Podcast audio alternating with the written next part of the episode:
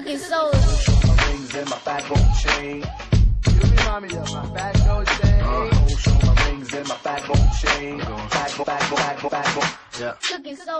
We just seeing who we say we is. I was at the crib chilling, watching baby's kids. I'm like six, no ices, but the gold was thick like Rosie O'Donnell thick, herringbones and links. You might think that I think that my shit don't stick, but I'm just trying to sail boats and my ship won't sink. Just got the iPhone, but my shit won't sync with the MacBook. The backwoods blunt getting split. Can't smoke with us if your lungs ain't fit, fam. Kickstand professional best in the land. Old niggas should invest in the kids. ¿Te gusta el qué? Yeah, yeah, yeah, yeah. Está chulo. Bueno, el tema es curioso porque es un politono que me mandó eh, Sergio, el, mi becario. De- El becario de somos, Nua. somos fans de Cooking Soul, que no sé si conocéis Cooking Soul, unos produ- productores de Valencia que se dedican a coger canciones más o menos famosas y reproducirlas. O sea, hacer una producción nueva con su toque y con su... Y está muy chula. O sea, y, y hacen mashups. No sé Que si veis- trabajan regular, ¿no? no, no, no, no. O sea, eh, incluso producen canciones para un montón de gente, para Jay-Z y cosas así. O sea, que, ¿Para quién es? Para mí, gracias. que hace, No, no, está bien. hacen mashups que son cosas geniales. No sé si habéis oído alguna mashup suya. Es ¿Tú que quieres otra ha sido Coca-Cola o algo? ha sido súper guay porque Sí, sí. de repente estoy así mirando al frente y ¡uh! me una Coca-Cola digo, hostias. Y una palla te trae una Coca-Cola. ¿Qué te parece? Porque esto es nua, chaval. Porque esto es nivel. Esto mola. Una de las cosas, una de las mashups que han hecho, por pequeño. ejemplo, Nash, un rapero americano, con Manolo Escobar. ¡Ah! Sí, eso lo he Son visto. Cooking Soul. Sí, pero eso, es Cooking Sí, Soul. o por ejemplo, una que es el chiquito de la calzada con no me acuerdo quién era el otro. Chiquito la calzada siempre es gracioso. Hay tres o cuatro mashups muy chulas que han hecho. Y la canción esa de Nirvana, que son todas las canciones de Nirvana en una. Eso, eso no lo han hecho ellos. Qué asco. Y la del Give You Are. Esa Con no. Nirvana tampoco. Tampoco. Bueno, total. Las que te digo. Cooking que Soul. tengo en el coche. Unos cracks. Y nada, pues vamos al lío a ver Sí, qué pasa. bueno, habría que ver si la armonía de las dos melodías. Cállate, bimbo. Cállate. vale, eh, como he dicho antes, iba a hablar del nuevo sistema operativo que van a llevar los iPhone a partir de septiembre y que probablemente saldrá el iPhone nuevo en septiembre, dicen. Pero bueno, el- la gente que tiene que se lo está instalando ya beta, la versión beta en su iPhone, pues lo estará disfrutando. Yo aún me voy a esperar a que salga el, el- Por sí, por el gusto de pagar. por el gusto, no, no, sí es gratis, pero simplemente que se me actualizará cuando salga, ya está. Que, que no me he instalado la, la versión beta del iOS 5. Como yo, que yo, yo tenía el Lion, me lo mandó Steve Jobs. Yo le, le mandé Le los mandaste. 25 pavos y él me lo mandó tres o cuatro días antes de que saliera. Con una... Rugiendo con el Lion.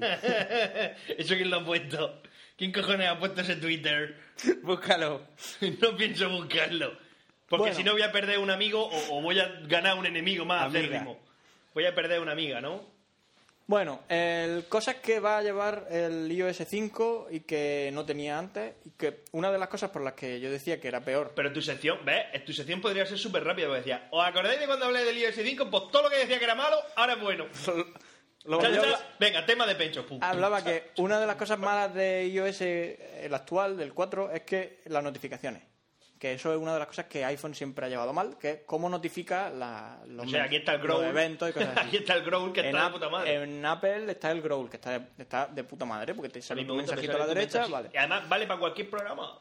Es se adapta con Growl cualquier cosa. Bueno, pues en el iPhone las notificaciones que llegan por push, es decir, te llega un mensaje, un email o, un, o un mensaje de Twitter, cualquier cosa, eh, lo que hace es que se te ilumina la pantalla y te aparece como un mensaje en una burbuja azul, ¿vale? Ya está. El problema es que si te llega otro, otra notificación de cualquier otra cosa, el, el anterior, anterior se borra y solo aparece ese. Eso es una mierda. Eso era iPhone. Entonces, ¿qué pasa? Eh, Sí, desbloqueas la pantalla y lo que ves son un montón de bolicas rojas encima de cada aplicación. Según si una aplicación tiene dos mensajes, pues te sale una bolica roja con un 2. ¿Cómo te llama Android? Vale, como Android también lo tiene. Eso está bien porque sabes todas las aplicaciones que tienen cosas, pero lo malo es que cuando ves la pantalla por primera vez solo ves una... Claro, que no tienes como Android que te dice, ahí está.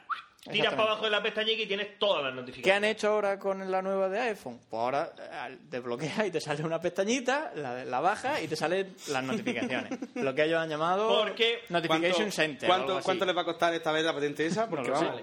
Bueno, No, si no es que cueste dinero, es que es. Sí, Dices, vale, hecho. yo tengo mi estilo hasta que llega un punto en el que, coño, es que esto funciona mejor y Pues es 10 nada. veces mejor, pues hostia, se implementa y Pues ya lo está. cojo. Así que. Sí, eso está claro. Lo que pasa es que hasta hace poco los de Apple decían, no, esta es la mejor forma de notificar. No, no, a ver, no, no, no os equivoquéis. Android ganó en eso desde hace mucho tiempo. Desde la Desde que 1.0 salió- desde estaba que salió. Y ahora, pues vosotros lo vais a poner. Y me parece muy bien. Y gracias a Como eso. usuario de iPhone, lo Gracias a eso mi iPhone, mi iPhone va a durar más. si no, al iPhone le pegaría una patada, vamos, a la de tres. Eh, otra de las cosas que van a introducir es un ¿Has programa. visto el Galaxy 2? el Galaxy 2. El Galaxy, el Galaxy S2 Me gusta más la Nexus S que tiene María, que le regalé. Está chulísimo. y el LG 3D, que también lleva doble núcleo. Sí está muy chulo. Sí está muy chulo. Que no sé para qué cojones quiero yo el 3D mientras que llamo a Pincho tu careto aquí que digo, madre de Dios. Compra Fanta decir- Robertus, Fanta que- Robertus, No, que ¿no? directamente, directamente Pencho, no sé qué, veo tu cara en 3D y, y, y cuelgo. Digo, hostia, que está aquí. Qué miedo. Me está viendo. No sé. Vale, lo, una- lo veo contraproducente para la telefonía. No te móvil. llevarías el móvil al baño nunca, ni para jugar, por si acaso. Porque de repente también yo creo que está...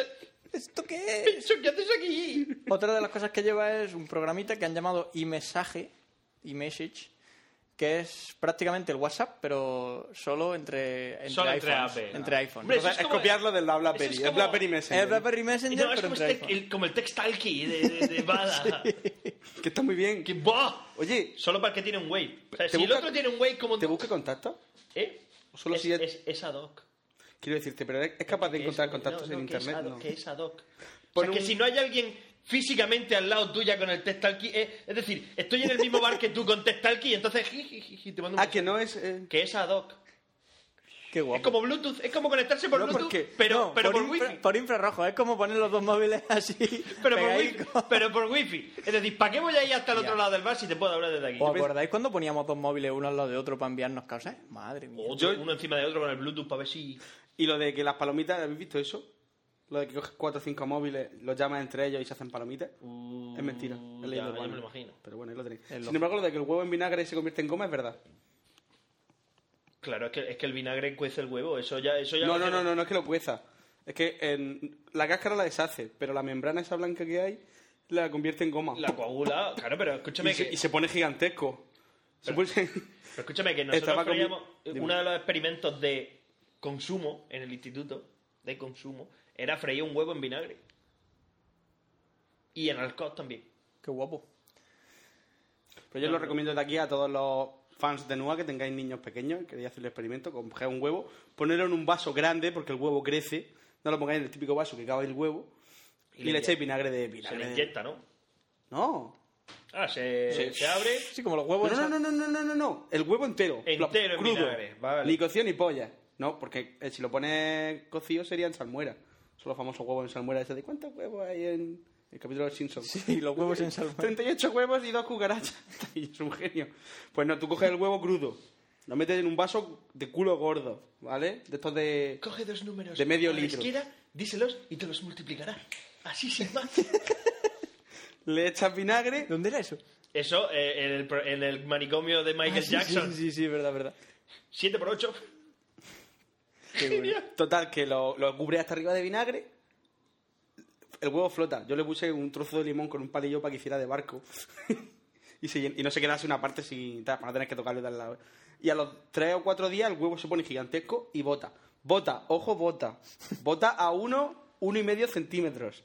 Como botes a dos, tres centímetros, el huevo y se. Y te llena huevo de, de huevo todo lo que todo lo que es. Y además de huevo que ya huele mal. O sea, Sí, que no es sí. huevo. No, que huevo- Bueno, realmente los míos no olían mal. El mío no olía Mis mal. huevos huelen bien, Mis ¿no? huevos huelen bien. Es decir, lo que el huevo, el que yo tenía, olía bien. No, pero eso se lo hice a los niños. Y ahora imagínate niños. eso. Diciéndose a los niños, mis huevos Mi huelen huevo bien. huele huele bien, y además con un móvil 3D. A mis dos primos pequeños se lo hice y les gustó mucho. Es, es el, el, Sácalo de contexto. el clásico, el clásico. ¿Os acordáis cuando erais pequeños no habéis vuelto a casa con un vaso con algodón y lentejas? Claro. Y, tú estabas ahí día tras día viendo cómo la lenteja crecía y te enorgullecías de tu lenteja. Pero escúchame, se me ocurre una cosa. Tú coges con el móvil 3D, te grabas los huevos haciendo así campana. ¿no? El Mickey Tolón, Mouse, ¿no? tolón. No, no, no. Ah. Solo los huevos así, te, te coges la bolsa de té y meneas para adelante y para atrás para que hagan campana. Y entonces, cuando alguien te llama simplemente en 3D, los ves, plom, plom, plom, plom, plom. A todo esto, seguimos. con- ¿Graba en 3D, por cierto? No, no, no creo que grabe en 3D. Otra de las aplicaciones que lleva es una que han llamado recordatorios, que es tú te pones notas y... Una agenda. Una agenda, sí, algo así. Lo que Eso, tiene- eso estaba en los contras de... no, eso es que ni siquiera estaba, pero bueno. Madre mía. Lo curioso es que te geolocaliza las cosas, entonces pues a lo mejor tú dices, vale, cuando pasas cerca de un supermercado, te pone una nota, comprar huevos, otro día. Entonces luego cuando pases por allí te salta una notificación, tienes que comprar Tienes huevos. que comprar huevos. cuando estés cerca de donde lo pusiste. Es curioso, está bien. Es una chorrada como un piano. Yo todavía estoy bueno. esperando la aplicación que te dije que hicieras. Yo también estoy esperándolo. Cosas que pasan. Objetivo C, ¿no? ¿Sabes de quién es el cumpleaños hoy? ¿De quién? De Jordan Freeman. Hostia, Jordan. Jordan. Nuestra- la venga voz de. Nua. Dile que se venga a cenar, hostia. La Bueno, voz de Nua. luego lo vemos. Claro, hace un siglo que no lo veo. Integración con Twitter. Una de las cosas que lleva es eso, que ahora van integrados con Twitter. Una chorrada también. Es que pones tu usuario y tu contraseña de Pero Twitter. vamos a ver. Es que llega, vamos a ver, llega un punto en el que tienes un sistema operativo que hace casi todo lo que quieres Claro. y se te van acabando las ideas. Es que no tienes más. Lo único que consigues con eso es que, o cosa que hacías ya con Android hace mil años, y es, hago una foto, le doy al menú y me sale un montón de opciones, en- entre ellas es enviar a Twitter. Enviar a Twitter. Pues ahora ya lo llevará por defecto iPhone. Ah, es que eso no lo llevaba iPhone. No. No. O sea, las fotos del Instagram, tenía la gente que metiese en el Instagram a hacer fotos. Claro. Ah, cojones. Bueno, pues sí. Y la última, y para mí la más importante eh, de, de iPhone es que llevará actualizaciones OTA, over the air. Es decir, olvidaros ya de conectar el iPhone al iTunes para que se actualice. Eh, se actualizará por Wi-Fi o por como sea. Algo que lleva haciendo Android desde la primera vez que salió. Y es, tú te compras un Android, lo enchufas, pones tu usuario y tu contraseña de Google y ya está. Cuando hay una y actualización- punto. Y se actualiza todo. Y te guarda los contactos de correo. Y te Ahora lo han hecho iPhone, ahora. En su versión 5. Que oye, que está bien, ¿no? Que más vale tarde que nunca. Pero bueno. Y es una forma de decir que van a empezar a, como, como dicen ellos, a cortar el cable. Evitar que todo tengas que conectarlo por cable siempre al iTunes para que se actualice y todo eso. Es que es una tontería, soberana tontería.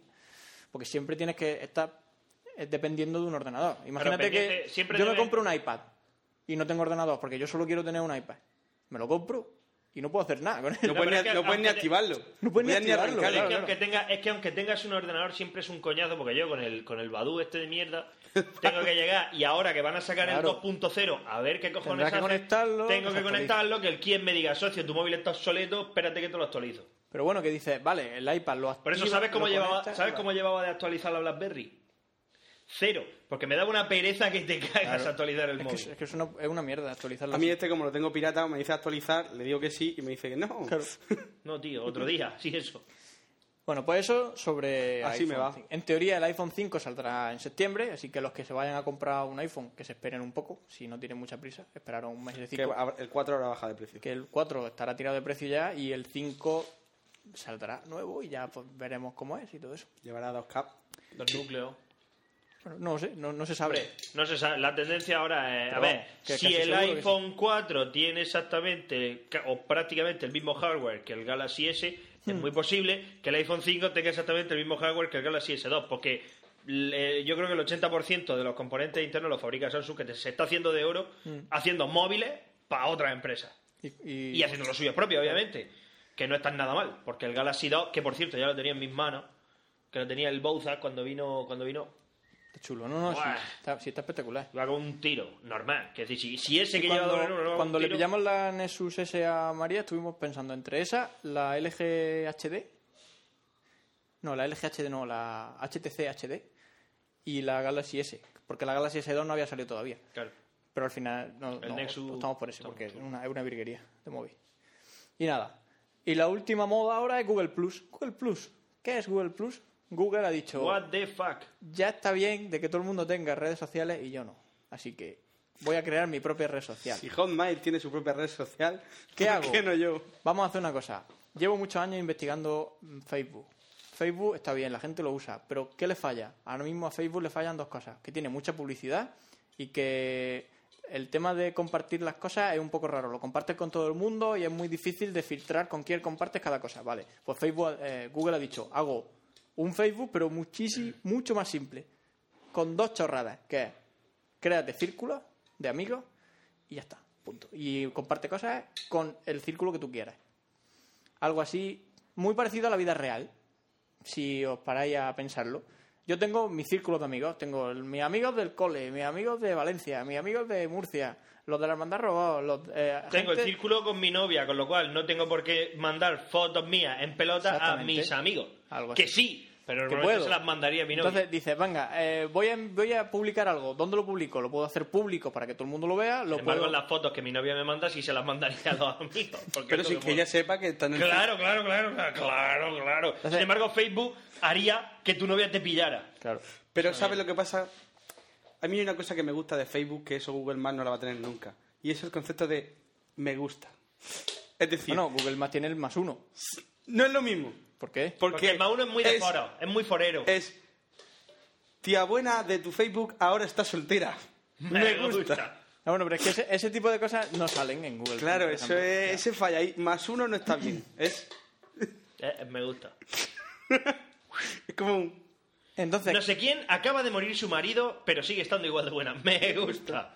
entonces me, me gusta Google Plus por la sencillez que tiene y por cómo está pensado. Eh, lo único que todavía le falta un poco de vida. ¿No Está, crees- está no en una fase casi ¿No crees que Google Plus ahora mismo es para gafapastas que quieren decir que el Facebook ya no es lo que mola, es lo que hay? Ahora mismo se puede decir que Google Plus es para gurús, ¿no? Como dicen, es para, oh, solo lo usan los, los cuatro o cinco que tienen... Que yo sepa Tarsuar, que no para de mandar mensajes de ¡Ey! Google Plus mola, digo, no eso, tío. Y eso. No, pero bueno, que al final lo usa solo un grupo cerrado de gente.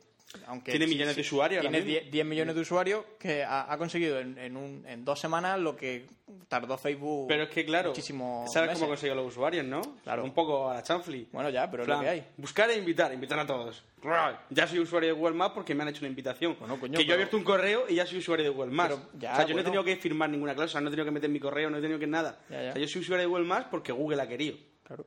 Entonces, ahí- Qué malo. o sea, es maldad absoluta. O sea, que. Es Nosotros como creíamos que más, Cuando- móvil, que más móvil era diabólica, pero... cuando salió, cuando salió Booth, que iba a ser la rehostia, a mí me marcaron ahí un Booth con un más 50, más 60, más 70 cosas que yo decía, ¿esto qué es? Y, le- y le daba y no, era- no salía nada. Que era el... Ahí Google ahí ha patinado un poco. No, pero bueno, ahora está, recula- o sea, está regulando entre comillas. Es- eh, ya se está normalizando y ya no pasa lo de los primeros tres o cuatro días que todo el mundo invitaba a todo el mundo porque era la novedad y era ahora mismo ya se ha vuelto algo más normal, ya no te llegan tan... Bueno, yo me he desactivado todas las notificaciones para que no me lleguen. Y además, como ya salió la aplicación para móvil, para iPhone y para Android, salió del Es que primer día. y luego también tiene otra cosa. En Facebook tú, por ejemplo, si yo quiero... Por ejemplo, la otra noche que llegué borracho me puse a agregar todas las tías que estaban buenas del Facebook de Nua. Tienes que aceptarme. En Google Maps no. Yo puedo seguirte a ti. Igual que en Twitter. Igual que tú. Lo que pasa es que si tú luego no compartes información conmigo, me da igual seguirte. No sé si me explico, Eh, pero, le- Ya, ya, ya, pero que todo lo que tú pongas Google público, por así más- decirlo, lo puede seguir todo el mundo. Google Plus es muy parecido a Twitter. Tiene lo que le falta a Twitter de decir, quiero que esto solo lo lea estas personas. Quiero que esto lo lean este otro grupo. Eso es lo pero que le permite, faltaría. pero permite que lo que tú lo que tú no tengas el control de no compartirlo con todo el mundo, cualquiera lo pueda ver. Sí, porque Twitter, es un fallo Twitter por lo- gusto. lo- lo- las mentions las ve todo el mundo y los mensajes directos son entre personas. Entre... Claro, no, sí, bueno, no, pero ya, me refiero. no pero, pero imagínate, tú, por ejemplo, yo veo Pepita Pérez, quiero ver las fotos, no puedo. Solo puedo ver las fotos de perfil, ¿vale? Pero en Google Plus, si yo la sigo Y si y la ella no de frente. si ella y ella no tiene la mm, habilidad, por así decirlo, de no compartir públicamente sus cosas, La o sea, de, ser ordenado, o sea, gente como yo que no tiene orden ni concierto ninguno y que las cosas las hace al tuntum, Google Plus le va a joder la vida. Ya, bueno, Puede pero es lo que tiene O sea, Internet. Google Plus es para gente que tiene iTunes como tú, ahí organizado por carpetas. Bueno, He visto, yo. iTunes, he visto el iTunes de Sinner y pareces una tienda de discos. Pero es que da, da encanto verlo, pero hay que tener tiempo y ganas. Y hacerlo ganas. desde el primer día. Y, y- y no como tú y como yo que nos pasamos las canciones y decimos vamos a echarnos unos mapas. Brr, brr, brr, Pero yo creo que Google. Maps ahora mismo es un poco para gente avanzada. Bueno, sí, puede O ser. sea, quiere que, creo que necesita ahí... Eh, Hasta que es- Sudamérica no del golpe en Google Plus, Escúchame. Google Plus no va a funcionar. Escúchame, es el tipo de gente que utiliza Google Plus, lo acabo de saber. Es el tipo de gente, como leí el otro día en el foro. Ha salido un parche nuevo para el A10, ¿no? El 1.9, que es la que ya va a salir, prácticamente es la realidad que va a salir en España, en caja. Que de hecho ya han traducido los, los menús y toda esa mierda, ¿no? Bien. Es la 1.1.0.9. Y en el Changelog, ahí en el foro, sí, tal, pues no sé qué. No. He estado testeando. Y es que parece ser que eh, hay un pequeño fallo en el modelo de vuelo del Maverick. Digo, Digo, ¿pero qué cojones me estás contando? Digo, hay dos o tres que sí, que sé que son pilotos y digo, lo que diga este payo me vale. Aunque solo piloten de hélice, por ejemplo, para el Cliff Dover, esa gente pilota avioneta, con lo cual su opinión sobre el comportamiento de la física de, una, de un avión de hélice me es bastante más válido que lo que me pudieras explicar tú sobre, sobre el Messerschmitt. No, es que el Messerschmitt, eh, Pencho, en un documento- estas condiciones, Pencho, que te folle. ¿Sabes lo que te digo? Porque yo he volado 10 veces más que tú. Entonces, ¿me quiere decir que Google Plus es para pilotos de avión? No, lo que te quiero decir es que es para ese tipo de gente. decir, no, es que he notado una especie de. Ya, ya. Es decir, el misil me ha hecho un extraño. Cuando le he disparado en según qué condiciones, digo, Mira. vete a tomar por culo, colega. el Ah, tema- ah, ¿Le has dado al tanque? Sí, sí. Pues ya está. Confórmate. Tú tienes que pensar en, en ese tipo de usuarios que, o sea, a lo mejor a mí me pasa eso, sale Google Plus, lo quiero ti, ya, lo quiero hoy. y tú- Mañana. Lo quiero hoy. mañana. Y, y somos beta tester de Google Plus de forma totalmente gratuita. Y Oye, ya está. yo fui beta tester de la 10 que te decían, hey, todavía lo tenemos en fase beta, pero si nos quieres pagar los 50 pavos ya, te lo puedes descargar y jugar todo lo que quieras. Y es verdad, un año antes de que saliera el juego, estábamos todos jugando. Dice Rebe que hables de Google Plus. Le he dicho que ya estamos Ya, hablando. ya estoy- o sea, estoy en por ello. 50 pavos te daban la exclusiva oportunidad de ser beta tester de su juego. O sea, no solo me pagas, sino que encima. No, pues escúchame. Bien, si te va a costar- escucha, te va a comprar el gracias, si sé que me voy a comprar el juego, gracias a eso y a que hacen un montonazo de casos de los foros y de. Porque la comunidad de los que jugamos a los simuladores, comparado con el resto de los juegos, no somos muchos, pero la verdad es que somos súper por culeros. Esto lo has hecho mal, esto en el avión real no es así, esto no sé qué. Entonces, los payos, claro, aparte de la información que tienen. Porque ellos, primero, antes de hacer el juego, eh, tuvieron un contrato con el ejército de Estados Unidos para hacer un simulador de la DIA y luego dijeron, eh, pues vamos a sacar un juego, venga, vale. Pues ya lo tenían hecho, nada más que lo pasaron, lo tuvieron que pasar a un simulador normal. O sea, para un ordenador de sobremesa. Y ahí estamos todos, ah, pues esto no me gusta, esto no va bien, la, la, Así que- la brújula precesiona, esto no Si debería de eres ocurrir. piloto, Google Plus. es lo tuyo. Es lo tuyo, chaval. No, si eres piloto no. Si eres piloto y además gilipollas, Google Plus es lo tuyo. Y otra cosa Es que es genial, tío. No, es que el Maverick me ha hecho un extraño cuando ha salido en el momento de la ignición. Digo, mira, socio, coge el Maverick y métetelo por el culo. Y otra cosa Colega. interesante que tiene Google Plus, sobre todo para los móviles, es el Google Huddles, que son mensajitos, tipo WhatsApp, es lo mismo. Eh, ya está, simplemente es que dos usuarios que tienen Google Plus en el móvil se pueden enviar mensajes si son amigos en el Google Plus, ¿vale? Eh, curiosidad del- de los Huddles respecto al WhatsApp, no sé si os habéis fijado, bueno, tú al menos que tienes WhatsApp, cuando envías un mensaje salen como dos aspas verdes, ¿la has visto, no? El re- mandado y el recibido, ¿no? Man- enviado, Enviado. al servidor y recibido en el móvil. Recibido en el móvil. Otra cosa es que lo haya leído, Sí, pero sí. recibido en el móvil. Vale, el Huddle lo que tiene es, eh, te, te dice si le ha llegado al móvil y si lo ha leído. Ah, eso es lo mismo que la mierda de BlackBerry. Exactamente, como en BlackBerry. Como, Como en el Badu, Badu. como en el Badu. ¿Quieres saber si lo has leído? Activa los superpoderes. Activa los superpoderes, chaval. Vale, entonces en BlackBerry pasa que cuando envías algo sabes si el otro lo ha recibido y si lo ha leído. Pues en el Huddle igual. Cosa que en el, en el WhatsApp pasa que tú envías algo y no sabes si lo ha leído, ¿no? Pero ¿A si lo parece- recibido, lo normal es que lo leas. A que parece que estoy cerrando metal. Sí. Pues no, son las durezas de mis pies. Ya, qué junto guapo. con la lata. Y nada, yo, yo creo que ya con esto. Bueno, y solo he recomendado un libro que me estoy leyendo ahora, que es de Scott Adams. Eh, no sé si habéis leído alguno Dilbert o conocéis Dilbert, pues un libro que ha sacado que es la que va sobre eh, un poco eh, usa el cómic para explicar cómo sobrevivir en el mundo de la empresa en Estados Unidos, en América.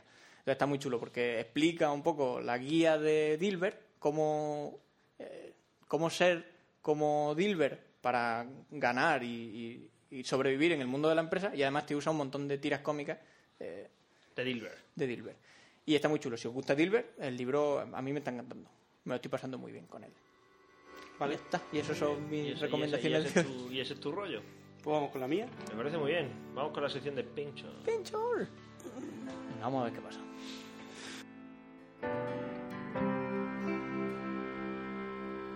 Ya ves, soy un loco y son más de las tres.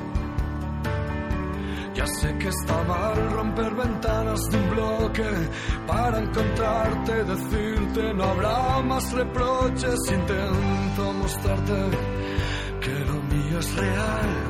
Mm. Quise alquilar un cantante de peso y la verdad me asusté al leer esos precios. No serás capaz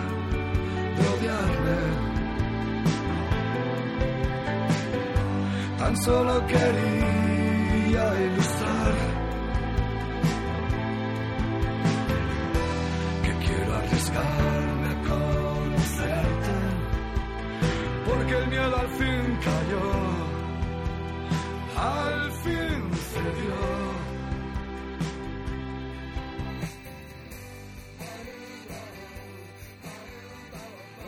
Bow, bow, bow, bow, yeah. Pero, pero... ¿Pero esto qué es? Pero, pero, que se modernillo de vez en cuando, no Esto siempre se puede ser reggaetonero, tío. pero si no es reggaetonero, no Esto es es Love reggaetonero. of que esto, es- Lesbians. esto- esto es una puta mierda. No, tío, un Sí. temazo.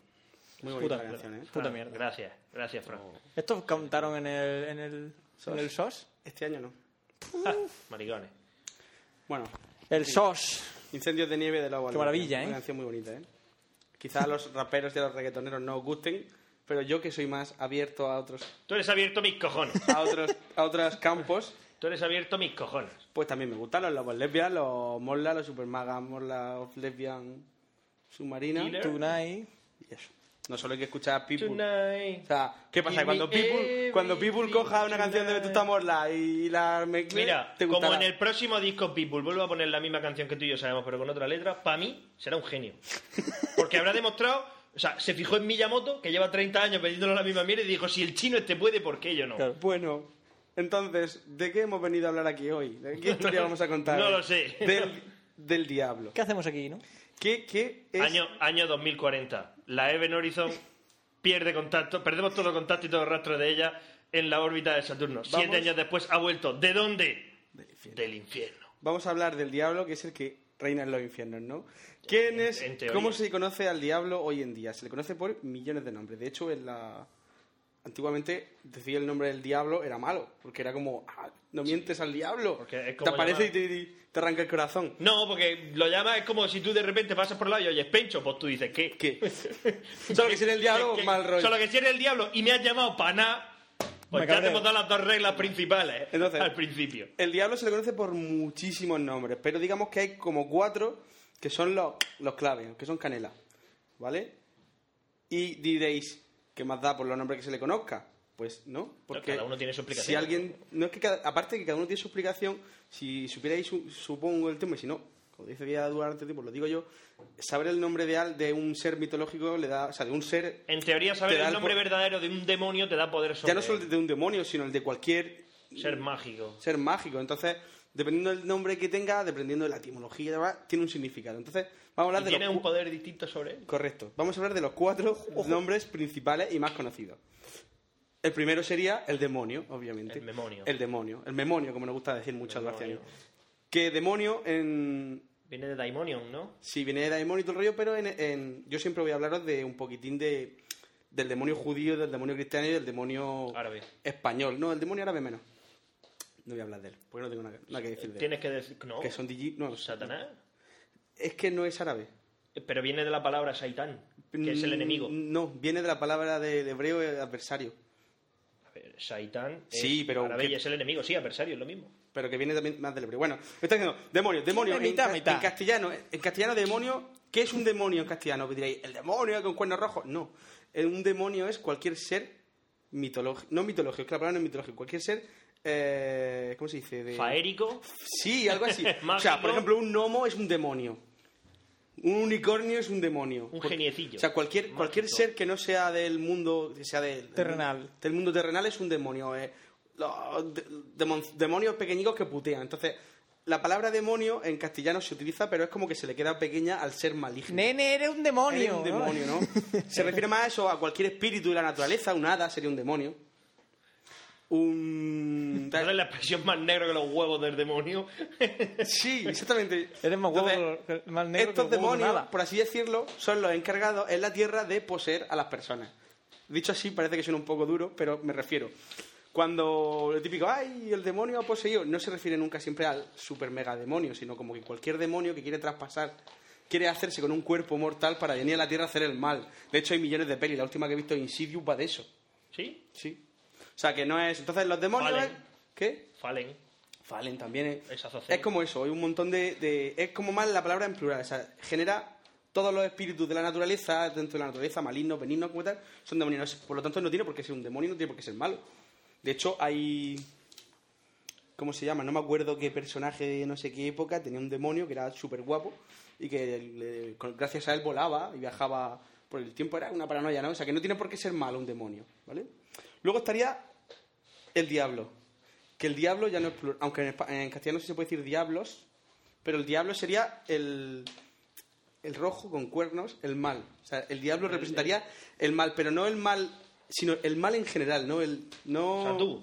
Mm, más o menos, por así decirlo. No es, no es la persona física que hace el mal, no es el demonio Es la fuente. No, no sería el, el- el demonio este rojo con. Sí, personifi- no es una, no es una encarnación. No es una demonio. encarnación, no, no es. El diablo representa todo lo que sea el mal. Malo, sí, la idea de lo malo, lo maligno. Con lo cual es, digamos, el más genérico, el, el que más se utiliza para lo típico. Es, ay, eh, me, me he caído por las escaleras, me ha puesto el diablo, me ha puesto la pata para que yo me caiga. O sea, es un poquitín... El que hace el mal es el diablo. Bueno, escúchame, siempre se dice el Señor te castiga. El señor está castigado. Pero bueno, porque el que que de ha eso es tú. que de eso lo haremos, es que de eso lo haremos ahora, más adelante, en las otras dos, porque las dos más interesantes del demonio, las dos palabras más interesantes, de, las dos formas más interesantes de conocer al demonio es Lucifer y Satán. ¿De dónde viene Satán? Satán viene del hebreo, no del... O puede que también venga del árabe. Aquí en tu libro este de mierda viene Pone de telebre- del árabe. Y además léelo. Busca a Lucifer. Hijo puta. Busca, que busques la página de Lucifer que me lo he leído. Búscalo. De Rerum Demoni. ¿Te has quedado? ¿Eh? Y me callo y ya está. El diablo hebreo. Ya es la misma escritura. Es que quizá la palabra del hebreo venga también del árabe. No te Pero digo que que yo no. te digo que la palabra Satán es El adversario, sí, el sí me lo adversario. creo. Ah, esto totalmente la divinidad, Jehová, su puta madre, bla, bla, bla. Es que la letra es muy chiquitica. Este el diablo cristiano, el diablo, me- el diablo islámico. Es que quizá, a lo mejor cuando lo leíste tú estaba desactualizado. Ah, bueno, Ahora lo- ahí en tu puto libro salía. En el anterior. Bueno, este Satán, o, o Satanás, que es lo mismo, eh, ¿quién es? ¿De dónde sale, no? Los Satanás ¿Hasta dónde llega? infierno. O sea, ¿qué le gusta más? Este es un tipo muy gracioso. Es un Sí, tipo muy gracioso. Satán. ¿Vale? Porque resulta que los hebreos hablaban de. No hablan de Dios, hablan de Yahvé. Y cuando hablan de Yahvé, no hablan de, De Yahú. del Dios único, sino hablan de que es el Dios verdadero. ¿Vale? Aunque la religión judía ahora sea monoteísta, en su inicio no lo era. Porque ellos decían lo creo. que Yahvé, además, de hecho, Yahvé era tanto el bien como el mal. O sea, Yahvé era el que, ay, sí, no tenéis comida, yo os doy. Ah, sí, os dais por culo, fuego. No sé si me explico, os sodomizáis por fuego. Entonces, era como que tenía esas dos partes. Y entonces, Qué tío, ¿eh? este, este Satán era como una especie de colega de Yahvé, otro dios, quizá no tan poderoso como Yahvé, pero sí otro dios, que era un poco más cachondo, ¿no? O sea, un... En lo que hoy en día se conoce aquí en Murcia como un probado. A que no tienes huevos de, de hacer no sé Sí, qué. él- te prueba. Es- es- es- exactamente, es, el, es el, de- el- un, como un espíritu, como un dios que es el, el que te pone a prueba. De hecho, no sé qué, en, en la en el libro de Job de la Biblia sale como una especie de juicio en la cual eh, Yahvé está tan seguro de uno de sus fieles, no sabría decirte cuál, Abraham, ponte, que, que Satán le dice, ah, que, que tú estás seguro de que este tío es bueno, déjame que yo lo putee. Y le manda pestes, le manda no sé qué. Si le obliga a sacrificar a su hijo es. es pero ese no, no, el que obliga, es- he dicho Abraham, pero no es Abraham, es a otro, al que... Al que... Es que esa historia, esa historia en la Biblia, Biblia, es Abraham. Sí, sí, pero bueno, el libro de, Job es de la Biblia. Aunque no lo putea al diablo, simplemente le Eso es lo que te quiero decir, que Él le dice a Dios, no hay huevos A, y entonces Dios lo putea y lo pone a que prueba. pone a prueba y este, este Satán, digamos que es como el contrapunto al... Humorístico. Sí, sí, no exactamente, pero sí al, a lo que sería Dios, que a- al decir, en French, ¿quién sería? ¿Chandler? Sí, Vale. Satán es Chandler. No, Es lo que, Chandler. lo que yo me refiero es eso, que eh, aunque ahora los judíos solamente tengan un Dios y digan que Yahvé, bla, bla, bla, de su, de, eso es una mala traducción, porque en la Biblia antigua, de, en hebreo, Yahvé viene como, no viene Dios, viene Elohim, que significa los dioses, los el- Elohim. Los Elohim sí son los dioses. Son los dioses y Yahvé es uno de los Elohim, de los más poderosos, pero un Elohim. Y entonces está ahí un poco, mm, mm, mm, como que al principio es, toda la responsabilidad de tanto el bien, el mal y toda la puesca la tenía Yahvé, pero llega un momento en el que, oye chicos, que a lo mejor si Yahvé es bueno y es malo, lo mejor, no mejor sería mejor que haya alguien que sea malo y Yahvé sea el bueno y entonces como que se peleen ahí eternamente y lo malo lo ha hecho uno y lo bueno lo ha hecho el otro. El bien y el mal. El bien y el mal. blanco y el negro. El yin y el yang. Mm. Y entonces quizá de ahí, de ahí sale eh, la palabra Satán. como el Que es el contrapunto- adversario de Dios, sí. El adversario de Dios. El contrapunto divertido. El contrapunto de divertido, el que hace que las cosas sean... Se enreden, se más interesantes. Que Sí. molen, ¿no? El que, el que le enreda los pelos con las niñas, a las niñas por las noches. Exactamente. Soy un demonio, no me acuerdo qué nombre tenía. Yo- tú le enredas los pelos a las niñas por las noches, por ahí. Por la mañana que. Y luego, el que más me gusta a mí, de los cuatro, por supuesto, el que más señorial de todos es Lucifer, Lucifer. que significa portador de luz, como queráis verlo, que ahí parece que es un poco raro el nombre, Pero ¿no? ese Que- sería cristiano, ¿no? Porque vendría del... de Lucifer. No, Lucifer no. Eso de una peli. Del nombre del ángel favorito de Dios, que es el que se revela, que es Luzbel, y que es, el ángel caído. El ángel caído que se revela supuestamente o por envidia. a- es que hay varias historias. Sí. Una de ellas es que se ve por envidia a, A los humanos. A los humanos, porque los humanos con Porque ellos- porque tienen a alma ellos- inmortal y nosotros y no, no. Solo, y no solo por eso, sino que ellos tienen, nosotros tenemos libre albedrío y porque a ellos les perdonas todo lo que hacen y a nosotros no. Entonces se revela, organiza una guerra y pierde. Y obviamente, Porque cuando te enfrentas a un dios que es todopoderoso, pues lo normal es que pierdas. un poco estúpido, pero todopoderoso. Porque da lugar a que existan gente como Pero esa es la interpretación cristiana moderna. La interpretación por la cual se peleó Lucifer y Dios no queda muy claro. ¿Sabes por qué? Fueron líos de falda. Porque perdió. ¿Y qué ocurre cuando pierde? Que no se cuentan. Sí, bueno, claro, Que- que, la- que- que- historia, la historia la cuentan los Y vencedores. entonces no está muy claro el por qué esa rebelión. Pero aún así, eh, por así decirlo, como Dios perdona, pero no mucho, a Lucifer lo mandó al infierno y Lucifer, no contento con ello, decidió empezar como una especie de apuesta con Dios. Porque eh, el libro, la historia dice que al final de los tiempos habrá una batalla entre el bien y el mal y se enfrentarán los dos grupos. Con lo cual Lucifer lo que quiere son almas Para nutrir su para ejército. nutrir su ejército y luchar. Otra tontería, porque si Dios, volvemos a lo mismo, es todopoderoso, Se puede quedar con todas las almas. o sea, no es una tontería. No hay lucha realmente, pero bueno, Digamos que Lucifer está luchando en una guerra que no puede ganar. que no puede ganar, pero que aún así, pues como es eterno y no tiene nada que hacer, digo yo, no se aburre. que se dedica a tal. Oye, Entonces, eso, eso es la historia de Spawn.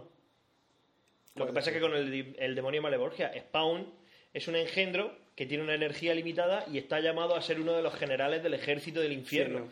Entonces, él ¿Verdad? es como una especie de vigilante que tiene poder para evitar todas las maldades que hay en el mundo. El problema es que ese poder es finito, con lo cual tiene dos opciones. O ayudar, perder su energía y convertirse en un general del infierno, o no hacer nada, esperar a que llegue el Armagedón y ser un general del infierno. Claro. No tiene más Pues opción. Y entonces- Lo que pasa es que en, en Spawn el cielo no utiliza unos métodos. O sea, digamos que los métodos del cielo y el infierno son similarmente parecidos. ¿eh? No se andan con tonterías en el cielo tampoco. el clásico mátalo a todos que... Que ya Dios, Dios ya, ya, ya- separará a los justos de los, De los pecadores. de los pecadores. No, entonces este, este Lucifer es, digamos, el, el más clásico. Es el que, se, el que se convierte en diablo, se transforma en humano, porque eso sí, lo- os lo digo ya, chicos, los demonios, el demonio concretamente y los demonios pueden destruir un humano mil veces y no solo eso, tienen todos los poderes. Con lo cual, si se quieren transformar en humano, si quieren transformar en piedra. Se transforma en humano, viene y te tienta. Dice, socio, ¿qué? ¿Qué te pasa? ¿Qué- qué necesitas? ¿Quieres probar la coca? ¿Quieres, qué- ¿quieres ¿Qué te probar esto? Esto es muy bueno, esto es ¿Qué rico, rico. Esto está rico, esto está bueno, te lo traigo gordo, fino, como quieras. Claro, por eso siempre suele ser un abogado. Profesiones así muy, muy molonas. Entonces, eh, Podría elegir ser un guardia civil. Sí, que no mola tanto. podría, por eso. Entonces, mm, digamos que tú Buenas tardes. ahora mismo Buenas tardes, buenas tardes. quieres hacer, Papeles.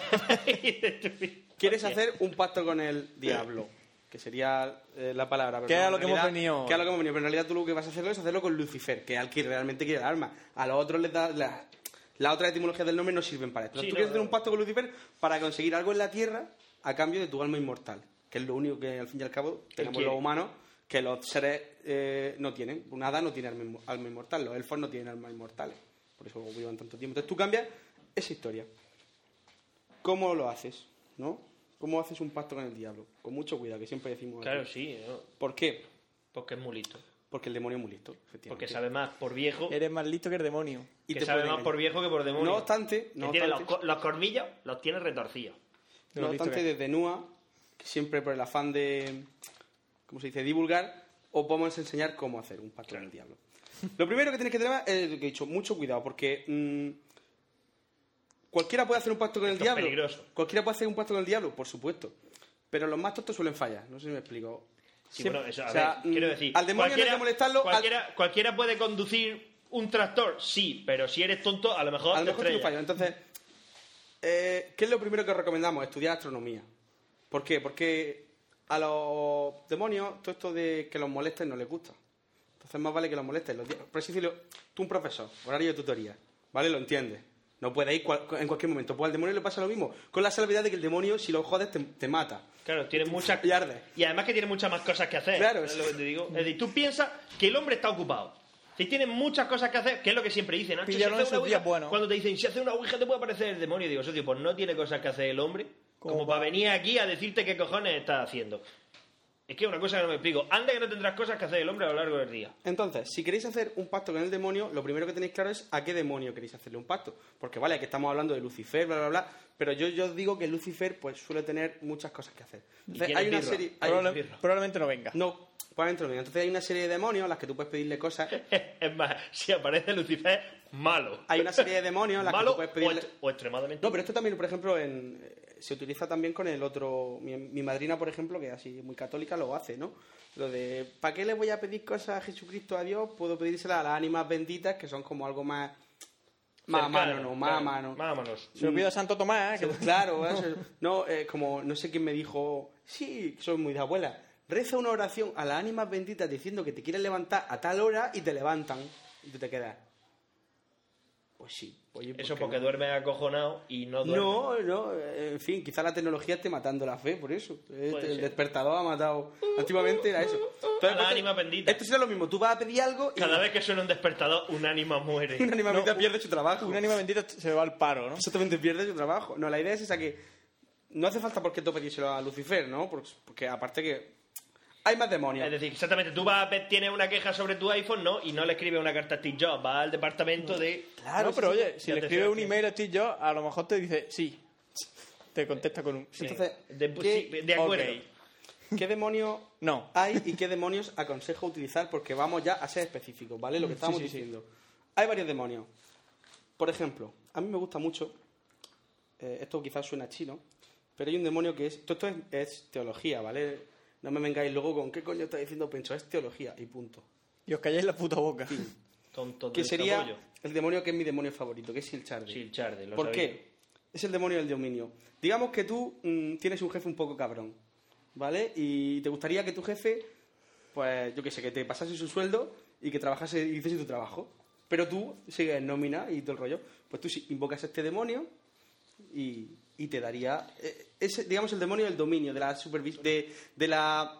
No obstante, chicos, un consejo desde aquí. Está muy bien, podéis invocar al demonio. Eh, si vais a invocar a un demonio mayor, es decir, ya que vais a perder vuestra alma inmortal y seguramente os vais a convertir en la puta de un demonio, eh, ser un poco más ambicioso. No sé si me Quiero decir, que merezca la pena, vaya. No, oye, vendería mi alma por una rosquilla. No. O por una birra. No. Pide dos, por lo menos, ¿no? Ya que estamos. Yo que sé, ¿Qué tiene más, un poco de qué más- ambición. ¿Qué más demonios hay así simpáticos? Lilith. No, Lilith no es un demonio. Masa- bueno, Lilith es de más Lili de Masabaques. Masabaque, ¿quién es Masabaque? Masabaque es la diablesa de la lujuria. ¿A qué se dedica? A pervertir a todo hombre humano o que haya, que quiera mm, cosas relacionadas con el sexo. Es decir, ¿queréis ser un dios del sexo? Pues un rollo. Masabaques. Masabaque, vuestra chica, ella se escuchará. Quizás os pida a cambio algo que. Quizás convirtáis en un incubo o en un sucubo, según si sois mujer u hombre. Más o demonio- sea, hombre y mujer. Más demonios chulos. Freemost, el demonio de la destrucción. Lord of ¿Queréis dar el, el mal para alguien? Como Morgan Freemos. Como Morgan Freeman, ¿queréis el mal para alguien? Este demonio es lo tuyo. O sea, Negro. ¿qué Queréis más? ¿Qué destrucción. Y eso, ¿y Quiero cómo, destruir este cómo, muro. ¿Cómo hacerlo? ¿Cómo hacerlo? Que es lo que es importante. Imaginaros que queréis hacer un pacto con el diablo y decís, venga, vale, ¿qué hago? ¿Me compro un libro, cómo va a estar con el diablo y me lo leo? No, no hace falta, no os dice cómo. En Google Plus Hay- está la solución. Hay dos formas. Está la forma fácil y la forma difícil. Son las dos iguales, las dos consiguen lo mismo, solo que con la forma difícil es más fácil que contactes con un demonio mayor y ese demonio mayor te dé lo que quieres. ¿Vale? La forma fácil, un pacto infernal. Tú te vas una noche de luna llena a un cruce de camino, que todo el mundo sabe que ahí es donde se enterraban a los, se ahorcaban a los... ¿Se ahorcaban a? Era sí, donde se ahorcaban... a iba a decir a los ahorcados. Donde se ahorcaba la gente Sí. o sea, un sitio ya ahí memoniaco, y cogéis un gallo y le dais un bocado en el cuello. ¿Os bebéis- sí, directamente. Sí, sí, sí, como lo oye. Os bebéis su sangre, os hincáis de rodillas y le pedís a cualquier demonio que os esté escuchando que se aparezca y te ¡Ey, tú! Y tal. Esto funciona siempre, ¿eh? Yo no se ha dado un caso en el que, que, que en el haya haya funcionado, ¿verdad? Yo os lo digo ya, esto es 100% efectivo. Ahora, puedes quedar más o menos satisfecho dependiendo del demonio que esté escuchando. Y dependiendo de lo sabroso que esté el cuello del, del gallo. Escúchame, pero eso no es lo mismo que hay que hacer para que te den un iPhone. Hay que chuparle la sangre a un pollo ahí delante de una tienda de Apple. Com- comprar muchos cacharros de Apple. Eso también te puede llevar a. Sí, al conocer infierno. Eso todo el mundo sabe que te al infierno. Y luego ya, si ya os veis fuertes y decís, hostia, lo del gallo a mí que me da cosas, ¿no? Me da, me da, me da quete. Eso sabe mucho a metal, ¿no? Podéis realizar lo que se llama un gran aquelarre, que ahí eso ya lleva más elaboración. Yo no os lo recomiendo, es la forma difícil. Lo más seguro es que a la primera os salga mal Y muráis. y muráis o no venga el demonio, o el que venga no es el que queráis, o el que venga o venga yo engañe, bla, bla, bla, bla, bla. Y es ya el clásico, el de toda la vida, el de hacer. Porque una, una cosica, una cosica antes de que Pencho siga. Lo más seguro es que si habéis hecho algo mal, el demonio aparezca, pero para reírse de vosotros. Es decir, eh, digamos que un demonio, para concederte un deseo, por lo menos quiere una prueba de que no eres un gilipollas integral. Claro. Es decir, que puede usar de ti, que él De eres hecho- una persona útil. De hecho, eh, varios de los elementos que se necesitan para el gran aquelarre no se consiguen de un día para otro. Por ejemplo, necesitáis un gato, la cabeza de un gato que haya sido alimentado con sangre humana. Esto ya requiere un periodo de elaboración. Sí. O sea, tú no coges un, por lo menos los días que un par de días darle de beber sangre, sino que tenga... ¿Qué más cosas necesitaríamos? Eh, sangre de un macho cabrío, velas negras, por supuesto, tiza para hacer el pentagrama, El pentagrama. y lo mismo de antes, solo que ahora, en vez de, mm, digamos que es como el pacto infernal, pero con más elementos, ¿no? Más barroco. Sí, cuanto más del gusto del diablo. Cuanto mayor es el diablo, mayor tiene que ser el sacrificio Vale. y mayor tiene que ser el trabajo. Y mm, aquí, por ejemplo, también me dice una cosa muy graciosa, que es un murciélago ahogado en sangre. A mí no me gusta lo del murciélago ahogado en sangre. ¿No? No, porque los morciquillos, como lo llamamos aquí en Murcia, no, no- no sé, no, yo ese no lo haría. Hacen su papel. Y entonces, la idea es la misma. Os vais a un cruce de camino, una noche de luna llena, hacéis el pentagrama, ponéis las cosas eso ya más como vosotros. Como vosotros queráis. El, la cabeza del gato negro, tal, eh, la sangre del macho cabrío. Cuanto más rebuscado, mejor. Y ahora aquí viene el problema. Tenéis que, lo que antes era un gallo, ahora tiene que ser un humano. Tenéis que, en- en- dependiendo de cómo consigáis que el humano llegue hasta allí y vosotros lo matéis, se puede aparecer un demonio u otro. Es decir, si tú engañas a la persona diciéndole, ah, una raíz, una fiesta muy guapa, y allí lo matas, lo más seguro es que se aparezca mm, el demonio de la envidia, el demonio del dominio. Si tú consigues, si tú llevas ahí una tía, te la follas y luego la matas, lo más seguro es que te aparezca más abaque. En fin, depend- y dependiendo del grado de maldad. Ahora tú te la follas, luego la matas y Masabaques, que a lo mejor pasa por ahí, estaba mirando y dice, este payo sabe. Este claro. Este payo me Y gusta. entonces Este es sería, bueno. sería eso. eh, ya dependiendo de cómo usar vuestra imaginación, ¿vale? O sea, de, imaginar eso. Yo quiero conseguir esto, pues lo consigo a pequeña escala, le ofrezco eso al demonio y el demonio vendrá y se aparecerá. Eh, llevad siempre cuidado con el demonio que suele engañar, porque ah, yo, soy muy, yo soy muy listo y engaño al demonio. Mentira.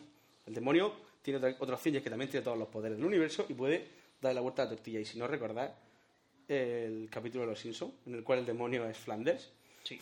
que Flanders, ¿eres el demonio? Sí, siempre es quien menos esperas. y eso. Y para terminar, eh, os contaré una historia de un hombre que, que él fue procesado por la Santa Inquisición. Esto es verídico, esto no, no me lo estoy inventando yo. Fue, con- o sea, fue condenado por la Santa Inquisición porque él aseguraba en el siglo XVII por ahí que el demonio no existía. El demonio no existía, eso... Siglo XVII había Santa Inquisición. En España sí. Sí, es verdad.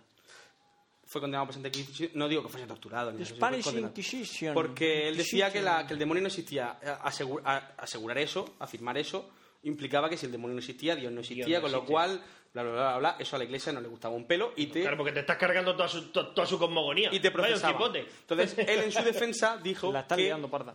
Durante mucho tiempo intentó invocar un demonio para vender su alma al diablo y no lo consiguió. Y ahí no había o sea, manera. que hizo el mal.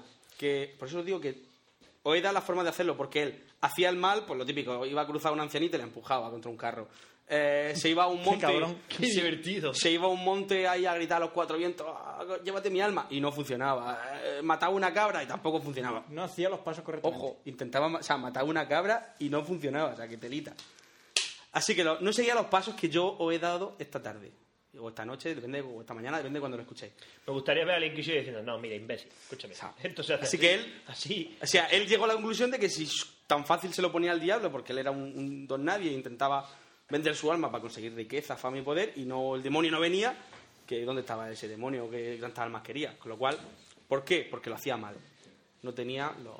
No tenía estudios, tenía no tenía estudios sobre teología. Ahora ya vosotros lo sabéis y podéis demonio. invocar al demonio cuando queráis. Escucha, tampoco le vaya a dar mucho el follón al hombre ahora. No vaya a ser que se cabree y la líe. Exactamente, y O sea, tengamos un disgusto. No lo llames porque te recargue el saldo, ni cosas de ese tipo. Venga, un año preparando la que la para decir, recarga Sí, pensando. no, eso está feo. O sea, llamarlo cuando sea algo realmente importante. Claro. Está feo porque además tú, eh, o, sea, o sea, me has hecho venir para esto. O sea, en, en Te voy a decir una cosa, yo soy el demonio y se lo recargo, ¿no? Ya que está ya, cansado. ya- ya se ha Le molestado. pongo un, O sea, millón, un millón de euros. Con la de cosas que me piden, que ah, quiero ser el amo del mundo. Un zagas que es humilde. que Eso en concreto, pues mira. Que mira, que, que, te- que mira, que me he quedado sin saldo Pues de mira, quería mandar un mensaje a mi llama, llama a Vodafone y di que vas de mi parte y no, y no pasa nada. No, ¿qué cojones? Y- Dice, ya, ya tiene un millón de euros en el saldo. ¿Y ahora ¿y tú qué hago yo con tanto dinero? Para ¿Cuántos terminar- mensajes puedo mandar a la novia? Un apunte que de estos que le gusta a Duarte, para dejarlas en el aire. ¿Qué hemos dicho que significaba el Lucifer? La luz más Portador brillante. de la luz. Portador de la luz. el que reluce. ¿Sabes lo que significa? Sabes que todos los nombres tienen un significado antiguo. Por Sí, ejemplo, sí. Irene es paz. Sí, bueno, sí. O sea, ¿Sabes lo que significa Fulgencio, mi nombre? que- El que resplandece o el que refulge. el que refulge. el Ya. que fulge. Todo encaja, ¿eh? El que fulge, sí. Todo, todo encaja, ¿eh? Todo, todo, Antonio, todo. ¿qué significa Antonio? Pues búscalo en Flor. internet. Ah, que no te... Flor. ¿Sí? Pues mira, Duarte. Madre mía, y Francisco. Francisco, pues no, sí. No lo sabemos. Abeja, seguro, o alguna cosa así.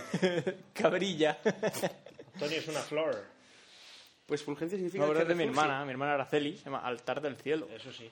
Araceli. Ara Pedrusco, cer y cielo. Pues eso, chicos. Ahí lo Molt bé.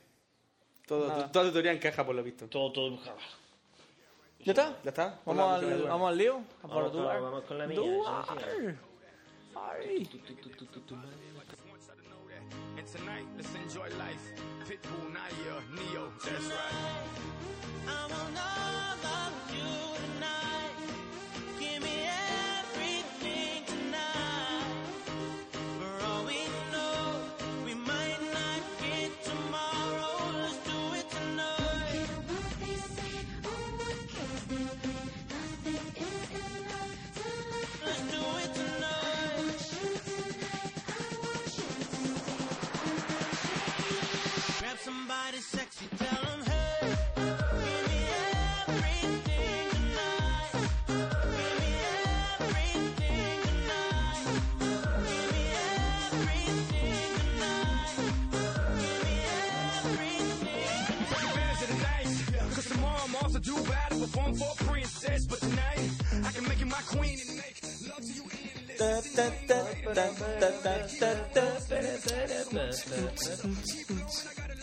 Muy bien. Temazo del verano. Esta y la de LMFAO. Es, pues, La esas del dos las ponen en el programa. Pero la del Enfo está muy chulo, lo- me gusta el videoclip. ¿Lo has visto? Sí, son como zombies de 28 días después, pero son gente que baila. Has visto 28 días después, ¿no? Pues ocurre igual, ellos se despiertan y se encuentran con un negro que les dicen pero chicos, ¿qué hacéis? Lleváis cuidado, tal, no sé qué, hay zombies muy raros, ¿qué tal? No sé qué. Te tenéis que llevar esto y les ponen un, un micro en la oreja, entonces empiezan a escuchar su canción.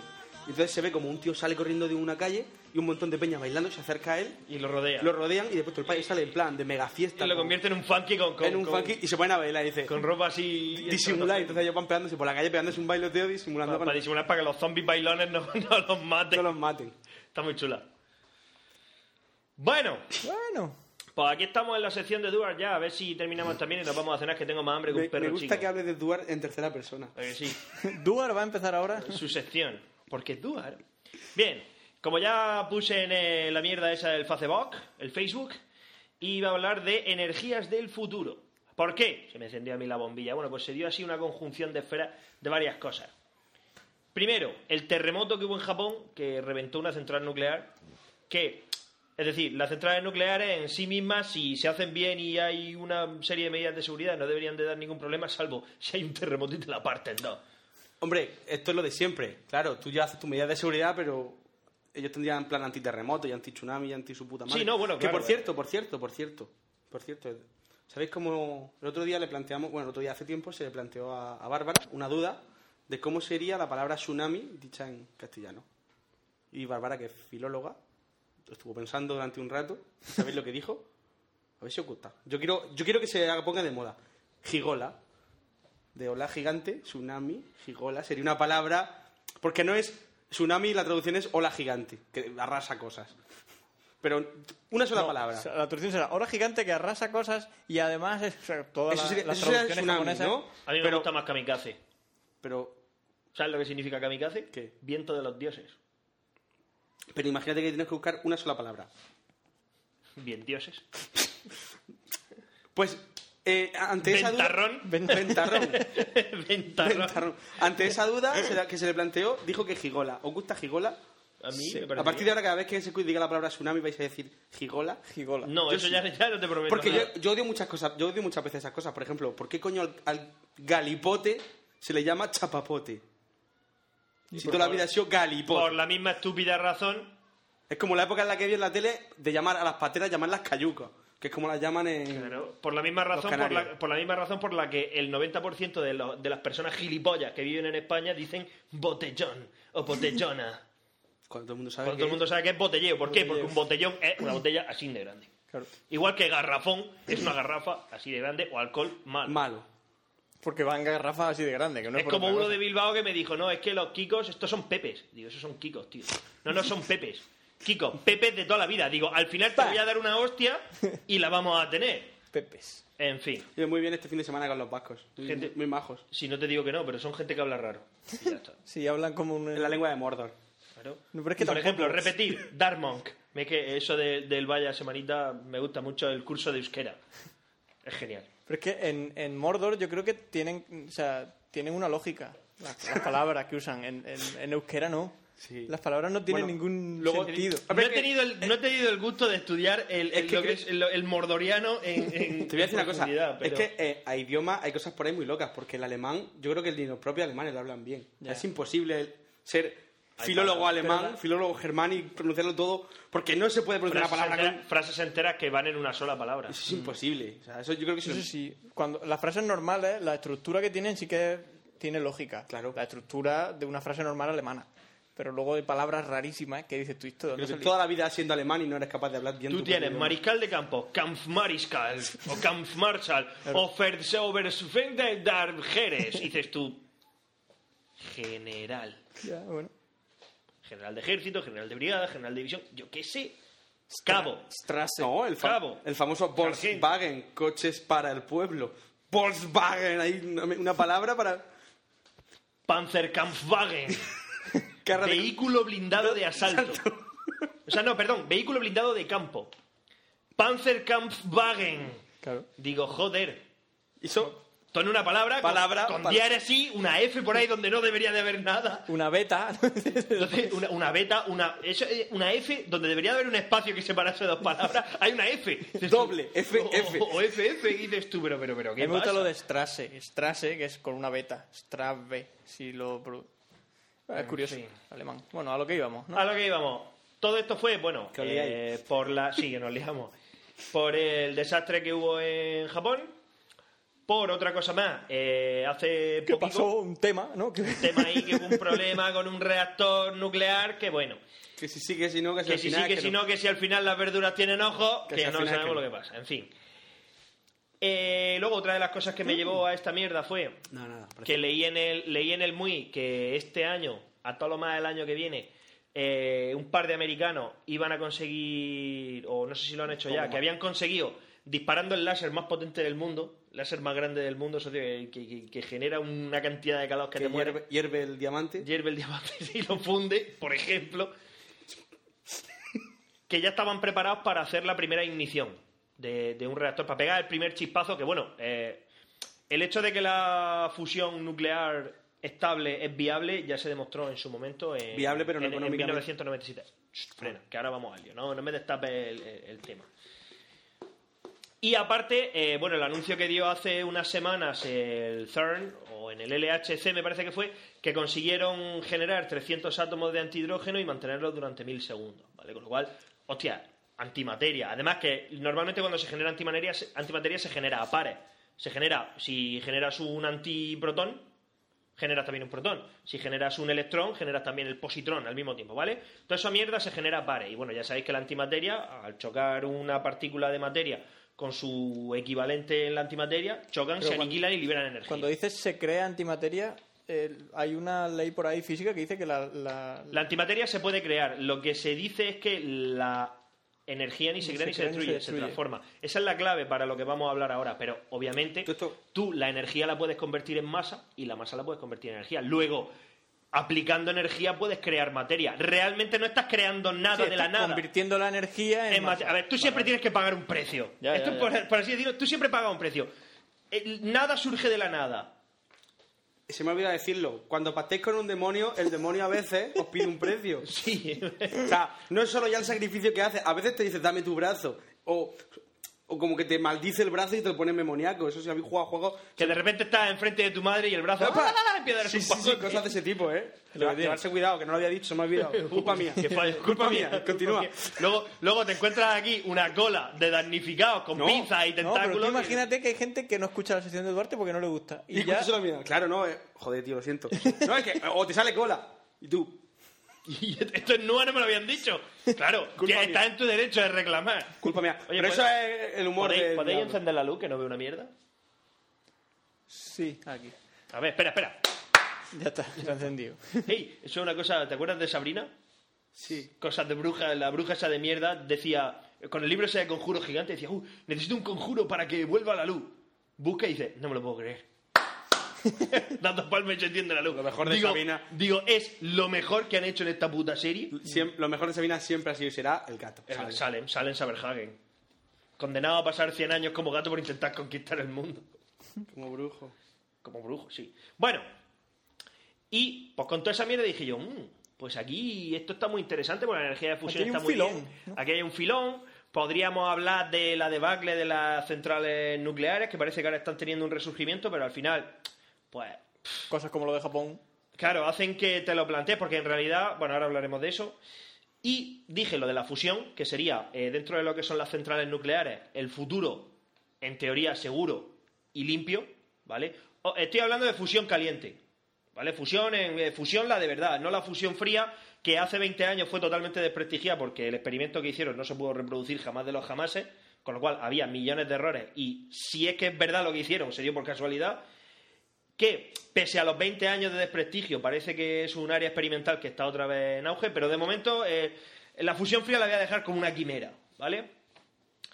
Y luego la antimateria que dije, "Mm, pues a lo mejor se podría utilizar como energía y investigando un poco me he dado cuenta de que no, la antimateria no se puede utilizar como fuente de energía, por lo que vamos a ver.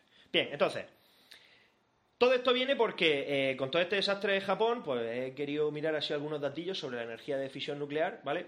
Es de decir que los reactores nucleares de tercera generación que se fabricaron hasta 1991 no tienen nada que ver con los reactores nucleares de primera generación, ¿vale? Es decir, en materia de seguridad, y no solo de seguridad, sino de reciclado y reprocesado de residuos, se ha avanzado una barbaridad. Porque realmente, a ver, Antes con un, con un kilo de plutonio hacías mil y ahora con un kilo de tal haces diez mil. No, no, sola- no me refiero a eso. Me refiero a que tú puedes recuperar material fisionable de los restos. Es decir, procesos para convertir el resto de nuevo en uranio y O plutonio. sea, como lo del... ¿Cómo se llama? Lo del alambique.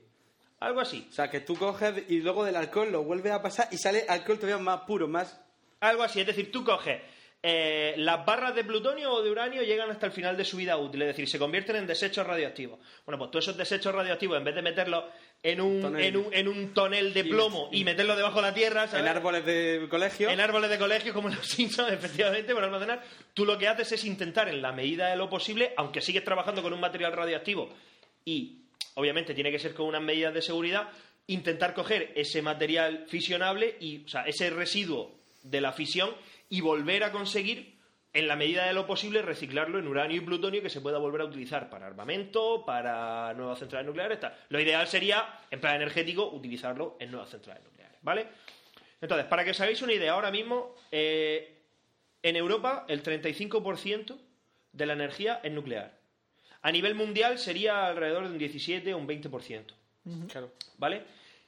Sí, porque claro, evidentemente en Zimbabue Zimbabue, no, no tiene. hemos pensado en el mismo país, efectivamente Zimbabue creo que no tiene Porque leo la mente, chaval. Zimbabue suena como. Cimbrel, ¿Es por eso sí. por lo que habéis pensado en Zimbabue? Puede ser. Entonces, así más o menos repartido en Europa tendríamos Francia, que es más del 75% de su producción energética es nuclear. Nucelar, que lo tengo re- Y luego tiene Islandia, que el 0% de su energía, el ochenta y tanto por ciento es geotérmica. Es geotérmica, obviamente, porque se aprovechan de los geysers.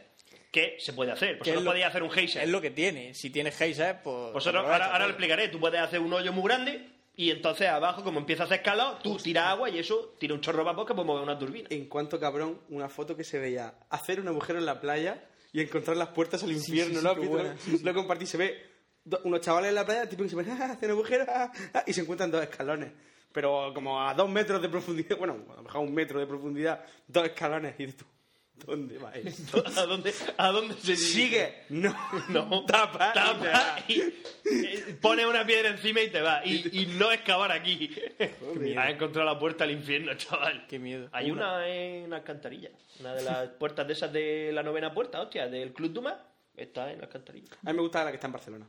La de Alcantarilla, la- no sé si lo conté ya, que era que estaban haciendo ahí una especie de acequia con grava, no sé qué, pero claro, el peso de las piedras derrumbó y el demonio pues se cabreó porque dijo, hostia, me habéis roto. Entonces cogió a la alma en pena, se la llevó para arriba y dijo, venga, arreglarme esto. Entonces cerró la puerta y ya que estaban, terminaron la acequia. Entonces los morunos cuando se levantaron dijeron, hostias, ¿qué te ha pasado? Dijeron, eh, se pusieron cara de Yao Ming y dijeron, esto se va a quedar así. Esto no lo toco yo, vamos. Otra historia al contrario es la Gran Vía de Murcia. Cuando fueron a construir la Gran Vía se encontraron un montón de cosas moras, de, de casas moras, porque en Murcia en cuanto haces un hoyo te salen moros. Eso es así, Eso lo sabe todo el mundo. sabe todo el mundo. Y vamos que parar la obra porque tal, porque cual. A la mañana siguiente estaba falta entera. Por la noche, oh, por culo. Por culo. Y por eso tenemos Gran Vía. Y somos así. Y eso es En Murcia. Somos, eso es Murcia, chaval. Bueno, entonces, lo dicho, en Francia más de un 75% de la producción de energía es nuclear. Italia y Austria, por ejemplo, nula. No tienen centrales nucleares. Suecia un 48, Alemania un 28. Para tener los italianos centrales nucleares. ¿Quién se fía de darle centrales nucleares a los italianos? Nadie. Y los portugueses. Bélgica un 55 Todavía. y en España, que mayoritariamente utilizamos todavía energía térmica, ¿vale? Carbón principalmente, Como debe ser. tenemos un 23% de nucelar. 23. 23%, nadie tiene más. ¿Vale? Bueno, sí, Francia. Entonces, sí, Francia. Pero mal aprovechado. Y Bélgica, todo fatalmente aprovechado.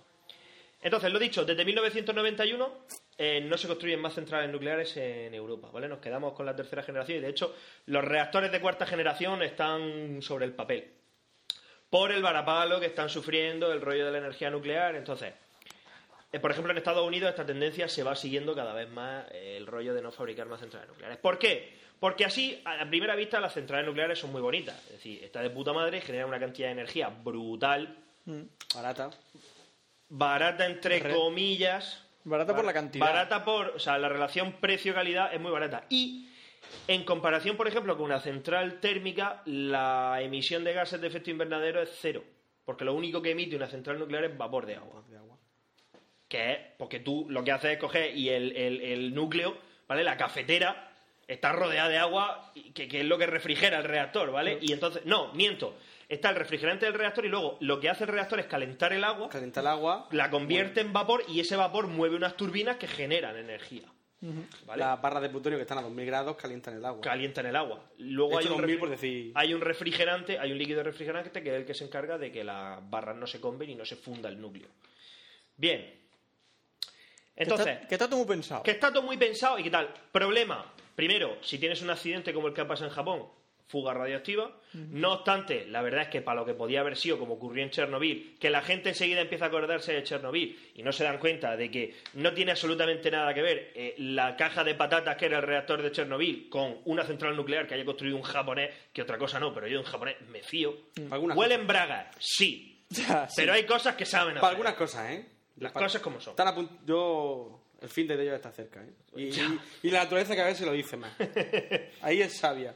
Y Bueno, pero si, esa si maldita- son capaces de, re- de- de- de aguantar terremotos como son capaces de aguantarlos, todavía van a no Que a ganar. tres días tenéis ya las carreteras Reconstruir, las carreteras en tres días. A mí es que me gusta imaginármelo, me gusta imaginármelos como los, como los anticuerpos estos de, de que se iban comiendo las peñas, o como, o como come cocos, mejor, woka, woka, woka, y las cosas van apareciendo construidas, van, tu, tu, tu, tu, tu, tu, y las cosas aparecen construidas por detrás. Me- no me fío de los japoneses, no me gustan. Bueno, hacen pacto con el diablo o algo de eso.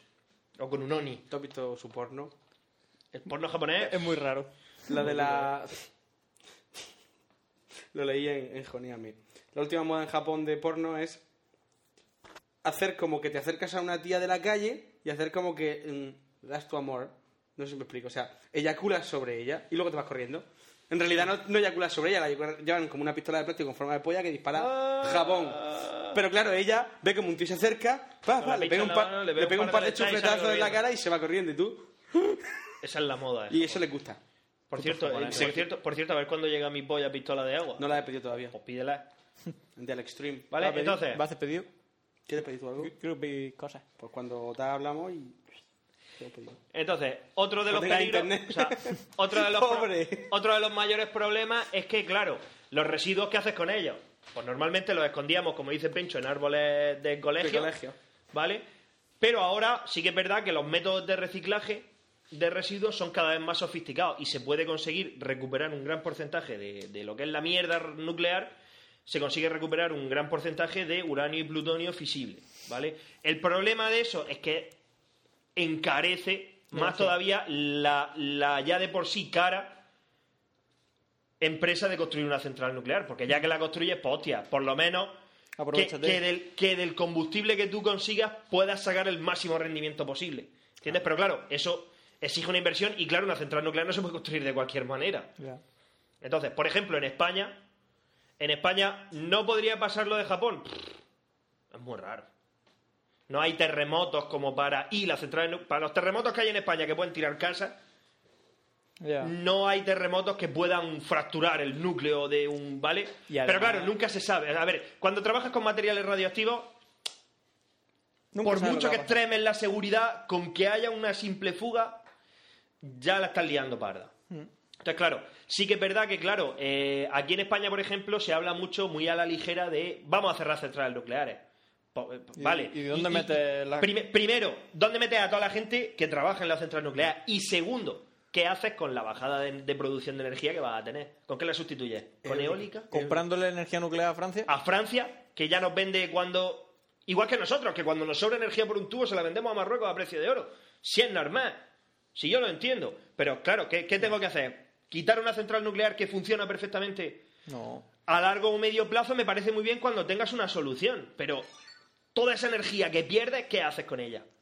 Es decir, el problema está en que nunca se van a poner de acuerdo. La- No, claro, no. el- Lo hay bueno- gente que dice, las centrales nucleares no, vamos a hacer centrales eólicas. Entonces dice el otro, vale, muy bien, pero todos los pájaros eh, ese- son un Vale. problema. Entonces, para todo eso, para todo eso está muy bien el hecho de que eh, el avance de la tecnología en las energías renovables, ¿vale? Que yo las veo ahora mismo con las alternativas que tengo aquí, las veo como la opción más viable en relación calidad-precio, me refiero, o sea, ahora lo veremos, en relación a que sí que es verdad que las energías renovables aún, te- aún les queda un camino por avanzar, aunque ya están muy avanzadas con respecto a cuando empezaron, pero Oye, dime. Ah, Pero dime, Maite. El cálculo, el cálculo básicamente es que aproximadamente para 2040-2050, si la cosa sigue su camino y salvo catástrofe, es decir, salvo impacto de meteorito o, o- o guerra nuclear, eh, las energías renovables podrían suponer un 77% de la producción mundial de energía. ¿Vale? Estamos hablando de eólica, solar. Además, las energías renovables tienen una ventaja muy clara. Y es que el desembolso inicial a corto plazo es muy grande, es mayor que a la hora de construir una central térmica. Pero claro, una central eólica no necesita combustible. Salvo el mantenimiento, no cuesta dinero. y ¿Entiendes? la, y la decir, solar, la solar, solamente tienes que, solo cuesta el dinero del mantenimiento, igual que todo, pero no necesitas contratar una empresa que te lleve el combustible. el futuro, ¿sabes cuál es? La biomasa. Sí, bueno. ¿Vale? Entonces, empezamos por esta. Empezaríamos con las energías renovables, ¿vale? Que para mi gusto es la mejor energía ahora mismo del futuro. No es la que más mola, pero sí que podría ser. Hombre, a falta de ver qué podría pasar con la fusión nuclear. Vale. ¿Vale? Entonces, las renovables, como todos sabemos, son la solar, la eólica, la hidráulica, la maremotriz y la geotérmica. ¿Vale? Solar, todos recordamos las placas solares, ¿vale?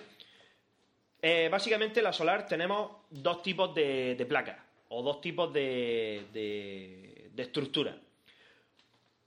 Por un lado tenemos los colectores, que son las placas de energía solar de toda la vida. Es decir, un colector lo que tiene es eh, son los espejos que todos conocemos que contienen un fluido líquido gaseoso que se puede calentar hasta una temperatura de aproximadamente unos 80 grados. ¿Vale? Y a partir de ahí se ha llegado a obtener, dependiendo de las condiciones climáticas, se puede obtener entre un 40 o un 80% de la, de la radiación solar absorbida. ¿Vale? Es decir, un 80 un- entre un 40 y un 80% se puede convertir en energía térmica. Se- pero ¿se estima que va a llegar a más del 50% o no? A más del 80. Estoy entre el 40 y el 80 ahora mismo. Ah, vale. Es que también todo depende de la orientación que tenga la placa, de si se mueve, ¿vale? Entonces, normalmente estos colectores, estas placas que se ponen en las casas, normalmente se utilizan para calefacción y para calentar el agua. Poco más. La luz, si tienes una buena buena, puede que sí. Fíjate, este, este bloque no tiene placas solares. Y está hecho de hace dos años. Y por ley debería tenerlas y no las Tenía tiene. que tenerlas para, para el calentador del agua y Nosotros tenemos un calentador ter- un termo. Y no deberíamos tenerlo, pero bueno. Es igual. Y lo dicho, que estas normalmente sirven para calefacción y para calentar el agua, que no está mal, porque ya es energía que te ahorra. Ya no Claro. tienes que tirar del, ya no tienes que tirar del fluido, ya no tienes que tirar del tendido de la ciudad.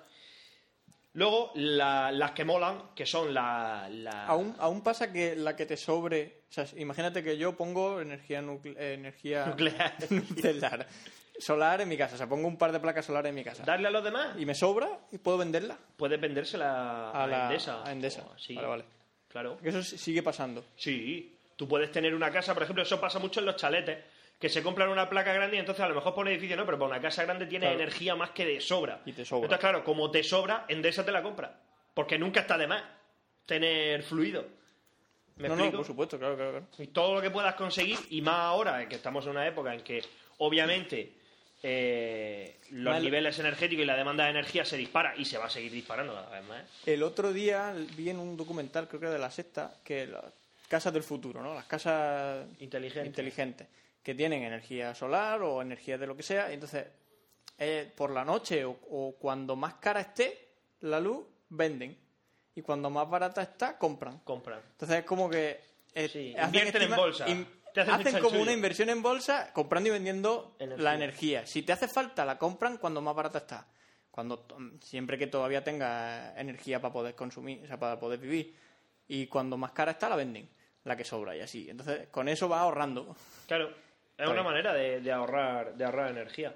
No, claro, sí. O por ejemplo las casas que están construidas con vistas a la orientación y dependiendo de dónde estén, pues para donde más sol pega, ahí hay como una especie de cámara que de día, a lo mejor por ejemplo en invierno, coge el sol y hace una especie de efecto invernadero y de noche suelta todo ese calor a la casa, con lo cual no tienes que utilizar tanta calefacción y te aprovechas de la propia energía que hay en el mundo, ¿vale? Otra cosa es comprarte una casa en Murcia. Exacto. Otra cosa es comprarte una casa en Murcia y comprarte un aire acondicionado industrial de esto de... Vale, entonces, el otro tipo son los colectores de concentración, que son las típicas granjas solares que están llenas de espejos y esos espejos lo que hacen es orientarse Se siempre al sol de una manera que lo que hacen no es acumular la energía, sino reflejarla y concentrarla en un punto, normalmente en una torre, que es realmente la que coge la energía, son torres colectoras. La he visto, la he visto. La has visto, ¿no? Bueno, pues ahí podemos, normalmente, eh, los hornos solares, ¿vale? Tienen superficie, la superficie total de los espejos suele ser de- puede ser de unos 1900 metros cuadrados y se consiguen temperaturas de hasta 4000 grados Celsius. El problema de la energía solar es que la energía es principalmente térmica, ¿vale? Lo que consiguen normalmente es calor.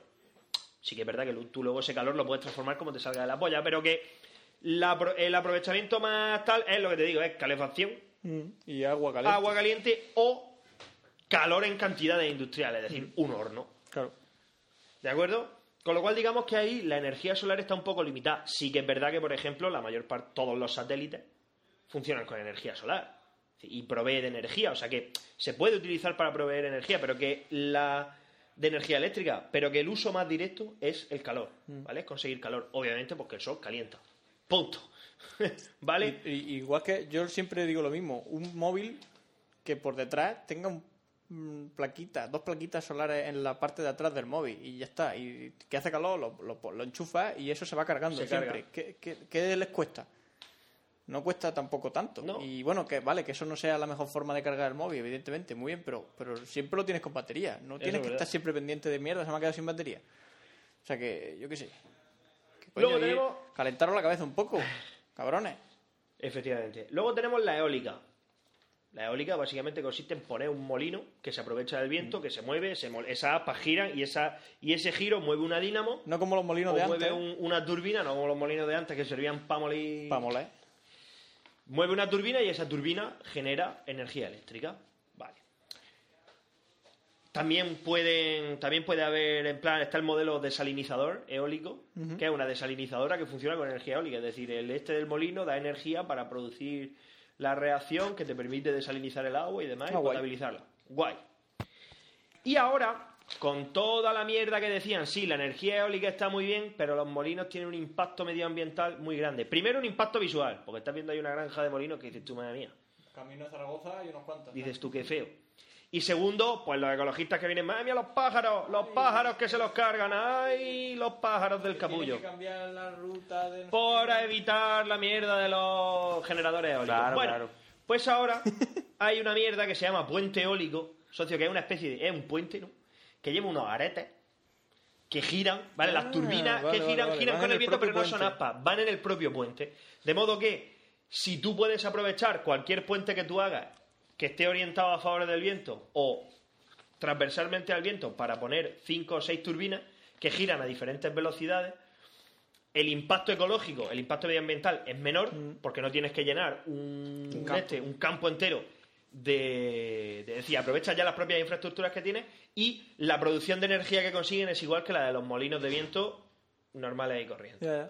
¿Vale? Esto me parece igual de fascinante que los ventiladores esos que no tienen aspacho, que giran. ¿Lo has visto? Tan guapísimo. ¿Has contado lo de. Que, que impulsan como una especie de motor warp, impulsan el aire, tío. Pero ¿Has contado lo de la universidad? ¿Qué pasa en la universidad? El aspa que voló, que se soltó hostia, ya ves. y reventó y, y fue otro contra informática. Eso tú no lo sabías. No, yo eso no lo sabía. Lo- imagínate que estamos en informática y de repente hace mucho viento. De los Mucho campos viento, eólicos esos que hay arriba, Y de repente un aspa ¡pa! se, se escampa. Pero o sea, una, un aspa o, el, o un la hélice entera. un aspa, un aspa. Bueno, un aspa. un palo. Uno de los palos. un palo. Digo, Se rompió- hecho así, pero no es así. ¿eh? Se rompió y el viento lo trajo hasta informática y chocó contra una de las ventanales. Entonces tú imagínate que estás ahí tomándote un café. ti, ¡Pum! Hostia. Pero no lo partió. No, no, no. Pues vaya mierda. Ya, coño, yo qué sé. Iría chocando contra varias cosas y al final pues quedó ahí. Qué Pero guapo. fue bastante espectacular. Sí. Bueno, pues la mierda está del puente eólico, ¿vale? Podría solucionar pues todo el rollo del impacto medioambiental de... de- Y si ya los pájaros se meten por dentro del túnel de viento, porque les den por culo, Pero es ¿sabes que lo que te ya digo? están destinados a morir. Que exactamente, ya es tocar las pelotas. Y se ha acabado. De acuerdo. En España, por ejemplo, eh, la energía eólica supone entre un 25 Y aparte y que, a ver, que a los que digan que la energía eólica está muy mal, porque a los pájaros, ¿quieres que les pongamos un, eh, un horno debajo de los huevos todos los días? es decir, ¿qué quieres? ¿Que te pongamos carbón debajo de los huevos? Claro, todos los lo días. sé, todos los Que te días. calienten los huevos. Eh, venga, hombre. En fin. Y luego, bueno, en España la energía eólica supone de un 25 a un 28% de, de la Total, producción luego los, los hippies se comen las palomas Exactamente. y nadie dice nada. Vale, la mejor, ¿Qué diría la más mejor es la hidráulica.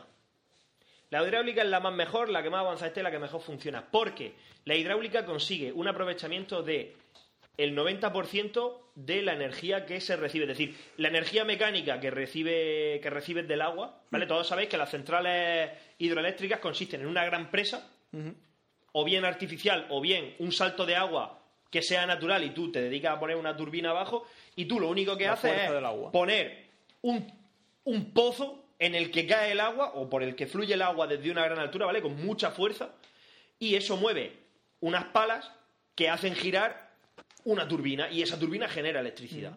¿Vale? Bueno, pues esta es la energía que más avanzada está de las renovables, por lo que digo, porque es de la que en mayor porcentaje se puede extraer. De hecho, La de la energía mecánica del agua se, se consigue extraer un 90% de esa energía mecánica se convierte en energía eléctrica. ¿De acuerdo? Por ejemplo, en Estados Unidos, gran parte, la, la famosa presa Hoover, esas presas gigantes que tantas vidas cuestan, a lo mejor esa presa sola, esa presa sola, pues tiene sobre su espalda un 20 o un 25% de la energía que consume Estados Unidos. Que se dice pronto, solo esa presa. O sea que estamos hablando de una cantidad de megavatios al año brutal. Para eso se hizo la presa Y para eso se hizo, efectivamente. Y tantas presas gigantes como se hicieron en Brasil y demás para De abastecer hecho, de ya no energía. la- a Ya no es la más grande la presa Hoover. No, no lo es. Ahora la tres gargantas, la China. La China. Por ejemplo, China, otro país que mm, tiene un problema de abastecimiento Mm. a casco porro. Y tampoco se puede poner a hacer centrales nucleares así a tutiplén. Ojo, que no te vayas a pensar que una presa gigante es barata. No, no, ya. No lo, es. Lo bueno es que allí la mano de obra, pues como lo obliga, pues no pasa nada. Guiño, o sea, no los obliga. Entre comillas, no. No son esclavos. No lo Le aconsejan que. Aconsejan amablemente el a comunismo punta de. Es lo que tiene el comunismo. Tienen que trabajar, sí. Es súper guay. Quiero decir que te tendrás que ganar la vida de alguna forma, ¿no? Pero que las condiciones laborales en el paraíso de los trabajadores a lo mejor no son las más idóneas. No. Bien. Pues lo dicho, todos sabemos cómo funciona la energía hidráulica, ¿sabes? Que hay un chorrazo de agua, cuanto más alto mejor, eso mueve unas palas y eso mueve una turbina que da luz. Punto.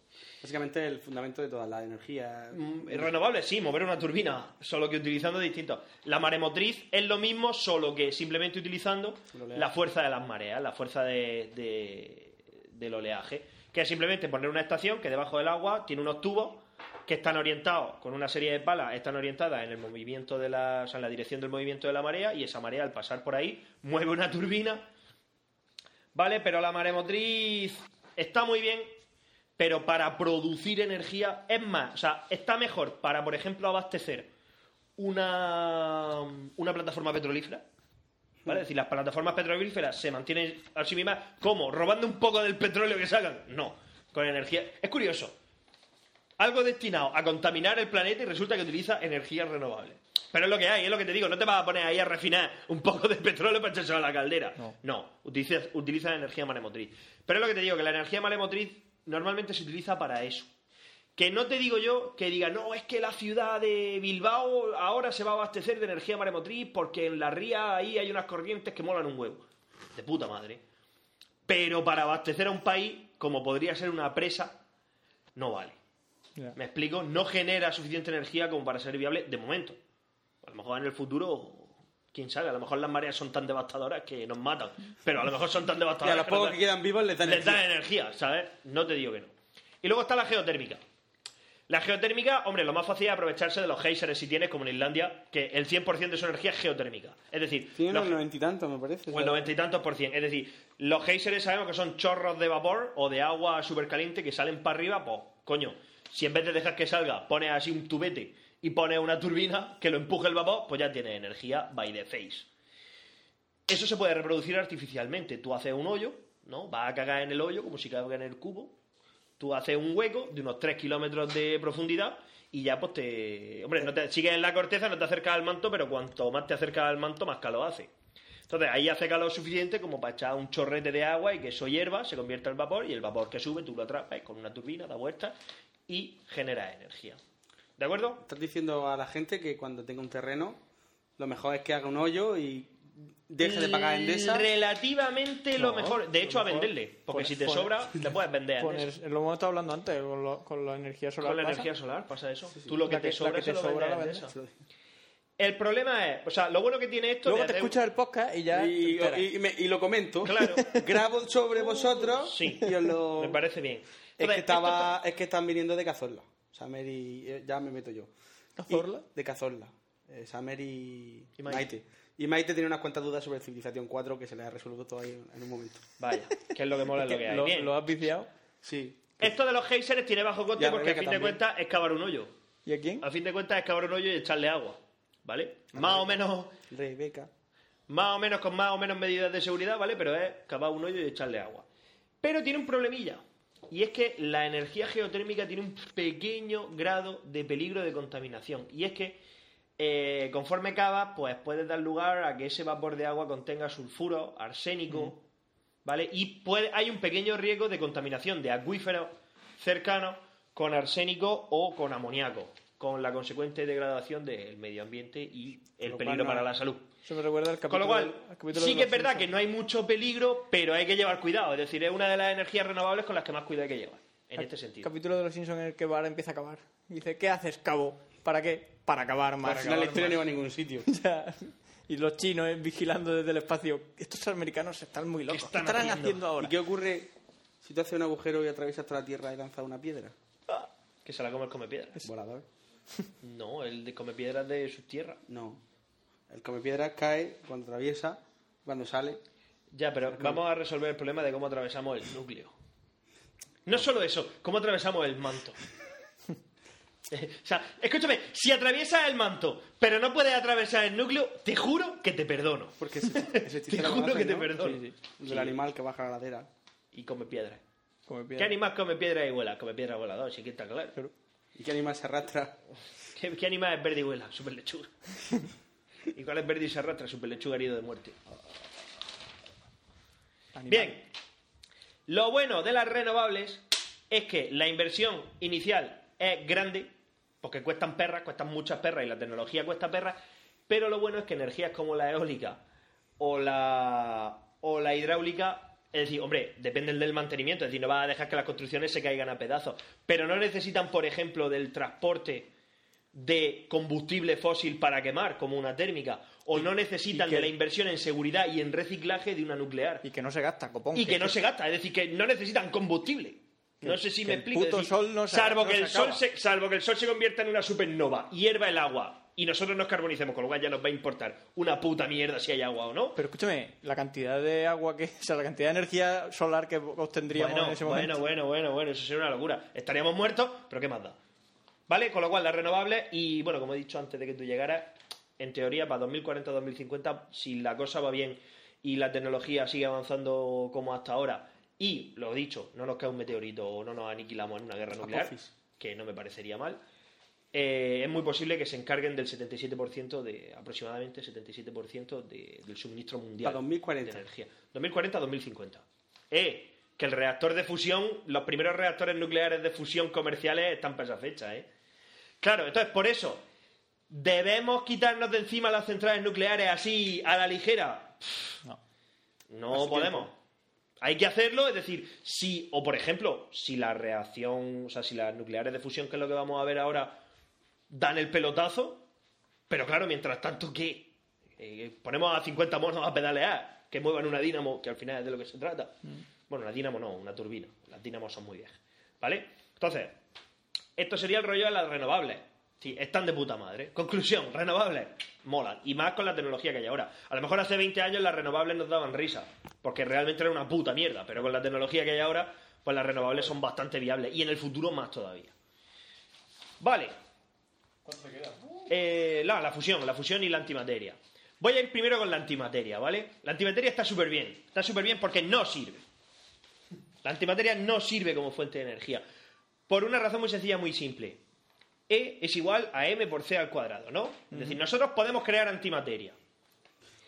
El problema es que como la energía ni se transforma, o sea, la energía ni se crea ni se destruye, sino que se transforma, vale, nosotros utilizamos una energía X para crear una partícula de materia y su partícula gemela de antimateria. Bien, pues esa ley de la relatividad inviolable, por lo menos hasta ahora, te dice que la energía que se producirá cuando un protón y un antiprotón, por ejemplo, se aniquilen, es exactamente la misma energía que tú necesitaste para crearla. Con lo cual, beneficio energético, cero. Si a eso le añades que las máquinas no son perfectas y que siempre hay una pérdida de energía, no necesita, o sea, eso hace que necesites más energía para crear la antimateria Materia, y la claro. materia que la energía que obtienes con la aniquilación. Aparte de que tienes que añadirle la energía que tú tienes que mantener para Todo contener la antimateria. Pero todo esto es a nivel teórico, o sea, no se ha probado o sí se ha probado. No, no, claro, vamos a ver. Si tú tienes. En el LHC se ha creado antimateria. Vale. La energía, eh, teóricamente, la energía que tú necesitas para crear Es esa antimateria es la misma que tú vas a obtener cuando se aniquilen.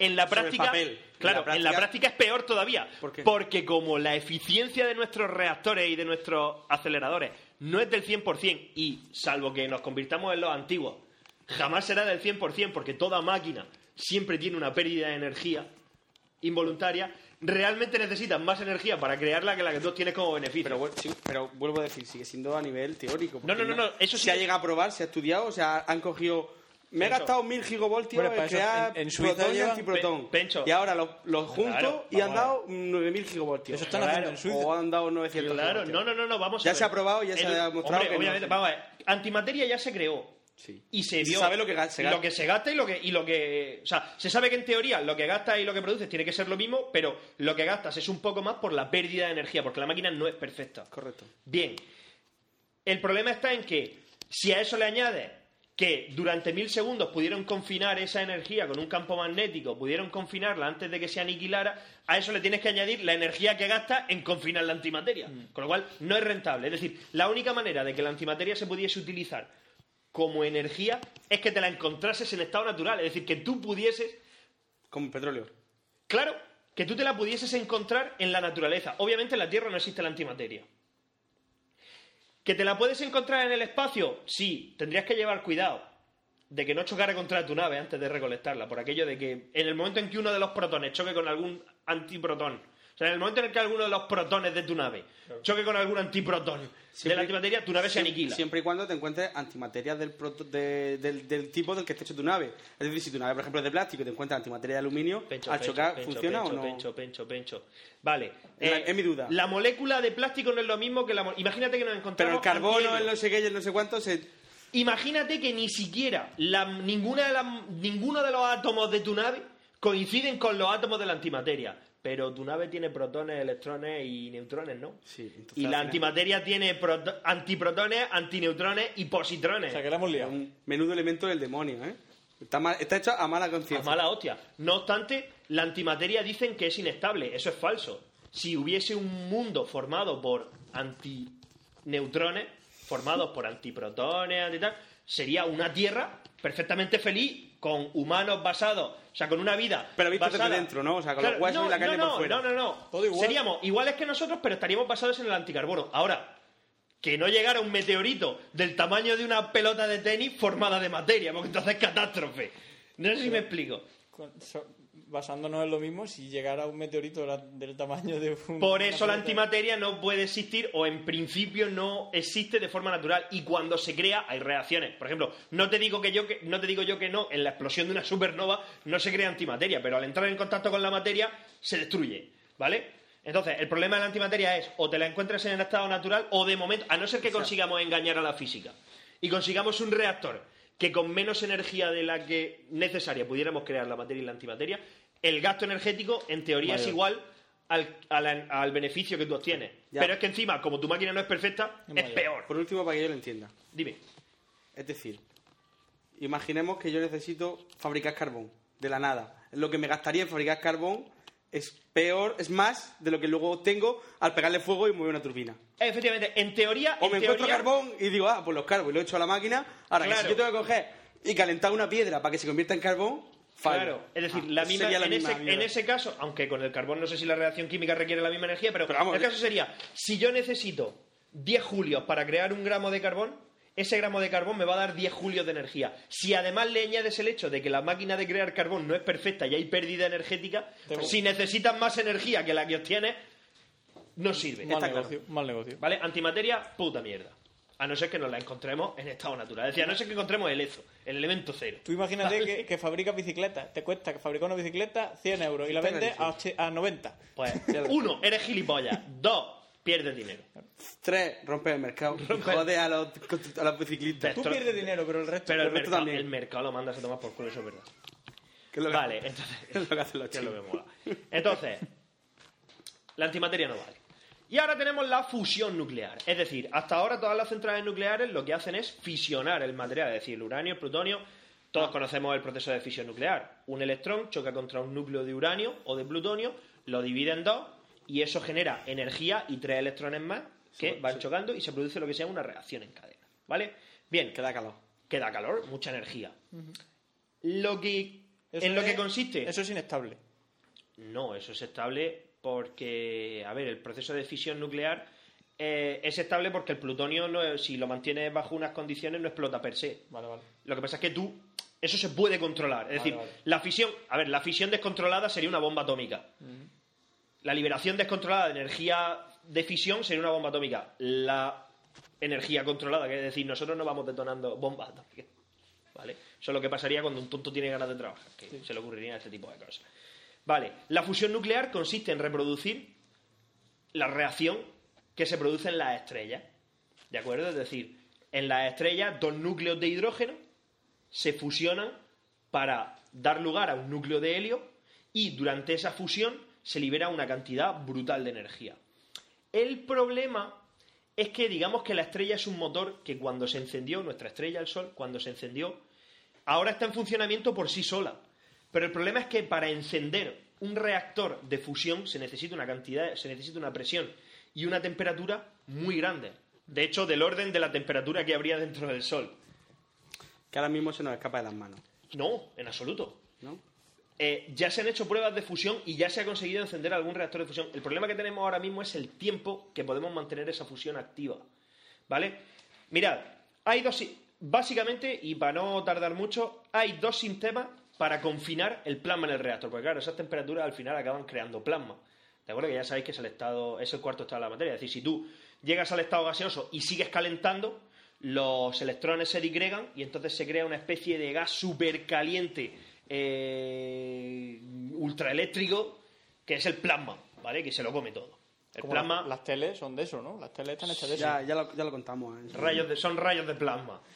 ¿Vale? Entonces, hay dos, hay dos maneras de confinar la reacción nuclear, ¿vale? Para que eso siga produciendo calor, siga calentando, y obviamente ese calor lo que haría sería calentar lo que sea y eso mueve una turbina, que al final es a lo que vamos siempre, a mover una puta turbina. ¿Estamos? Bien, Sí, que puede usar un chino para mover turbinas Sí, o, o, calentar. o- o- o un sol en miniatura, ¿vale? Bien. Hay dos tipos de confinamiento. Está el, el confinamiento magné- magnético del plasma termonuclear, ¿vale? Que es el que más avanzado está y que es el que se va a utilizar en la primera central experimental aquí en Europa. Y luego está el confinamiento inercial, que es menos avanzado, pero que en Estados Unidos sigue siendo bastante famoso. Y de hecho, el confinamiento inercial se basa en el superláser. Espera, espera, espera, me he perdido. Has dicho que uno es estadounidense y otro es americano. O sea, estadounidense Europeo, y otro europeo. europeo. O sea, es como, lo como acaba esto, ¿no? Los americanos lo tendrán antes, más barato, mejor. O sea, funcionará muchísimo peor, pero. No, pero los, americanos, los americanos van a tener el la primera ignición. Claro, siempre. Y lo hacen Pero- todo a, a, a salto mata. Como internet. Pero, pero, eh, Y les funciona, que es lo peor. pero el confinamiento, el- eh, ahora mismo la técnica que más avanzada está es la otra. La europea siempre. ¿eh? No, pero a lo que me vengo a referir es que ellos también investigan la otra. Es decir, Estados Unidos también participa en el ITER, que ahora vamos a ver lo que es. ¿Vale? Es decir, tiene las dos posibilidades. Lo que pasa es que en Estados Unidos, aquí en Europa, ha perdido adeptos, muchos adeptos, eh, la inercial, aunque en Estados Unidos sigue siendo famosa. Pero ahora mismo, tecnológicamente, se avanza en cuanto a la- al confinamiento otro magnético. sentido. Bien, que además es ruso. Bien, entonces la inercial, que es la menos famosa, consiste en cogemos, hacemos incidir gran cantidad de energía, normalmente mediante pulsos, mediante pulsos de láser, hacemos coincidir gran cantidad, hacemos incidir gran cantidad de energía sobre el núcleo de deuterio y tritio, ¿vale? Nosotros utilizamos núcleos de deuterio y tritio que son dos isótopos del hidrógeno, ¿vale? Deuterio es un material que se encuentra en el, en el agua y el tritio es un material altamente radioactivo que se encuentra en, en la Tierra, pues más o menos en la misma proporción que el uranio. ¿Vale? Al fusionar los núcleos de deuterio y tritio se crea un núcleo de helio más pesado, se libera energía y se comienza De la helio reacción. 3. Eh, no, el helio 3 es lo de Moon, que es una película un poco dura, pero que está muy bien. Bueno, eh, lo que hace el láser es que 180.000 láser coinciden sobre el mismo punto, con una, o sea, generando una temperatura brutal. Y lo que hacen es que la capa exterior del núcleo, ¿Con láser te refieres a con lo que apunta Cristiano Ronaldo en los partidos? sí, pero a lo bestia. pero a lo bestia. ¿Vale? A nivel industrial. Entonces, ese láser lo que hace es calentar muy rápidamente y de forma, sí, bueno, muy rápidamente y a una temperatura muy extrema la capa exterior del núcleo. ¿Vale? Eso hace que la capa exterior del núcleo explosione y que produzca a esa acción, o sea, esa acción provoca una reacción que lo que hace es las capas más internas las comprime y les aplica una temperatura muy grande. Es decir, consigues que la parte interna del núcleo se encuentre a unos niveles de presión y temperatura Bestial. catastróficos. ¿Vale? Con lo cual eh, se iniciaría la fusión de ese núcleo y comenzaría, o sea, se generaría el plasma termonuclear que comenzaría la reacción en cadena. ¿Vale? Y entonces el propio láser lo que hace es, por acción-reacción, confinar sobre sí mismo el plasma. No sé si me explico. ¿Vale? El sistema de confinamiento es inercial, es decir, por el la propio, propia el propio calor que genera y todo el rollo hace y que el, el, plasma- propio movimiento de las partículas del láser hacen que el plasma se autoconfine.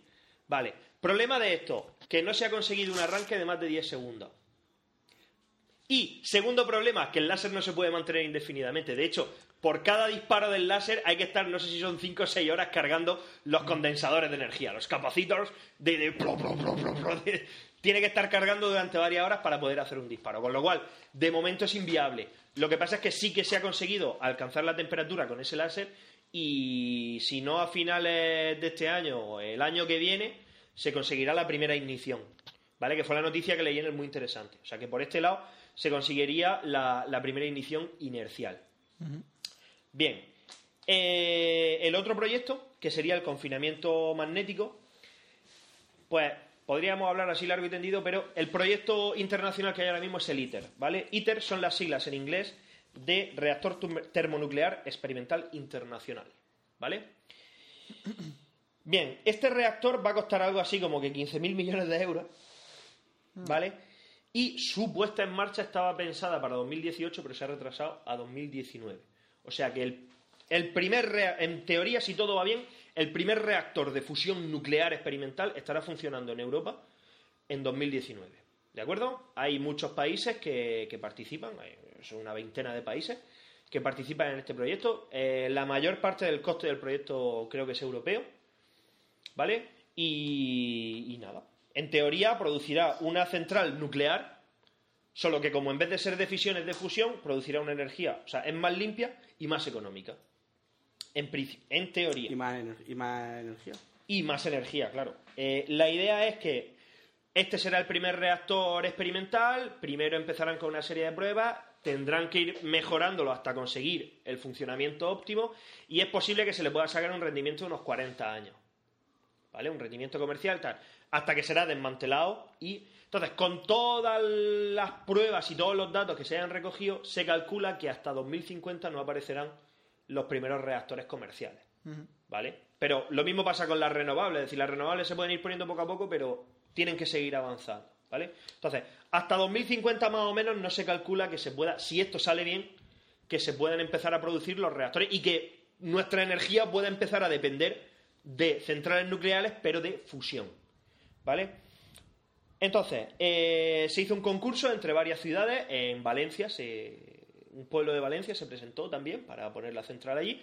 Y al final, eh, entre todos, ganó eh, Francia, la República de Cadarache, la eh, población, perdón, iba a Más decir para arriba. Cuenca, ¿no? Francia, que está a unos 70 kilómetros de Marsella, ¿vale? Muy bien, pues su funcionamiento se basa en un tokamak.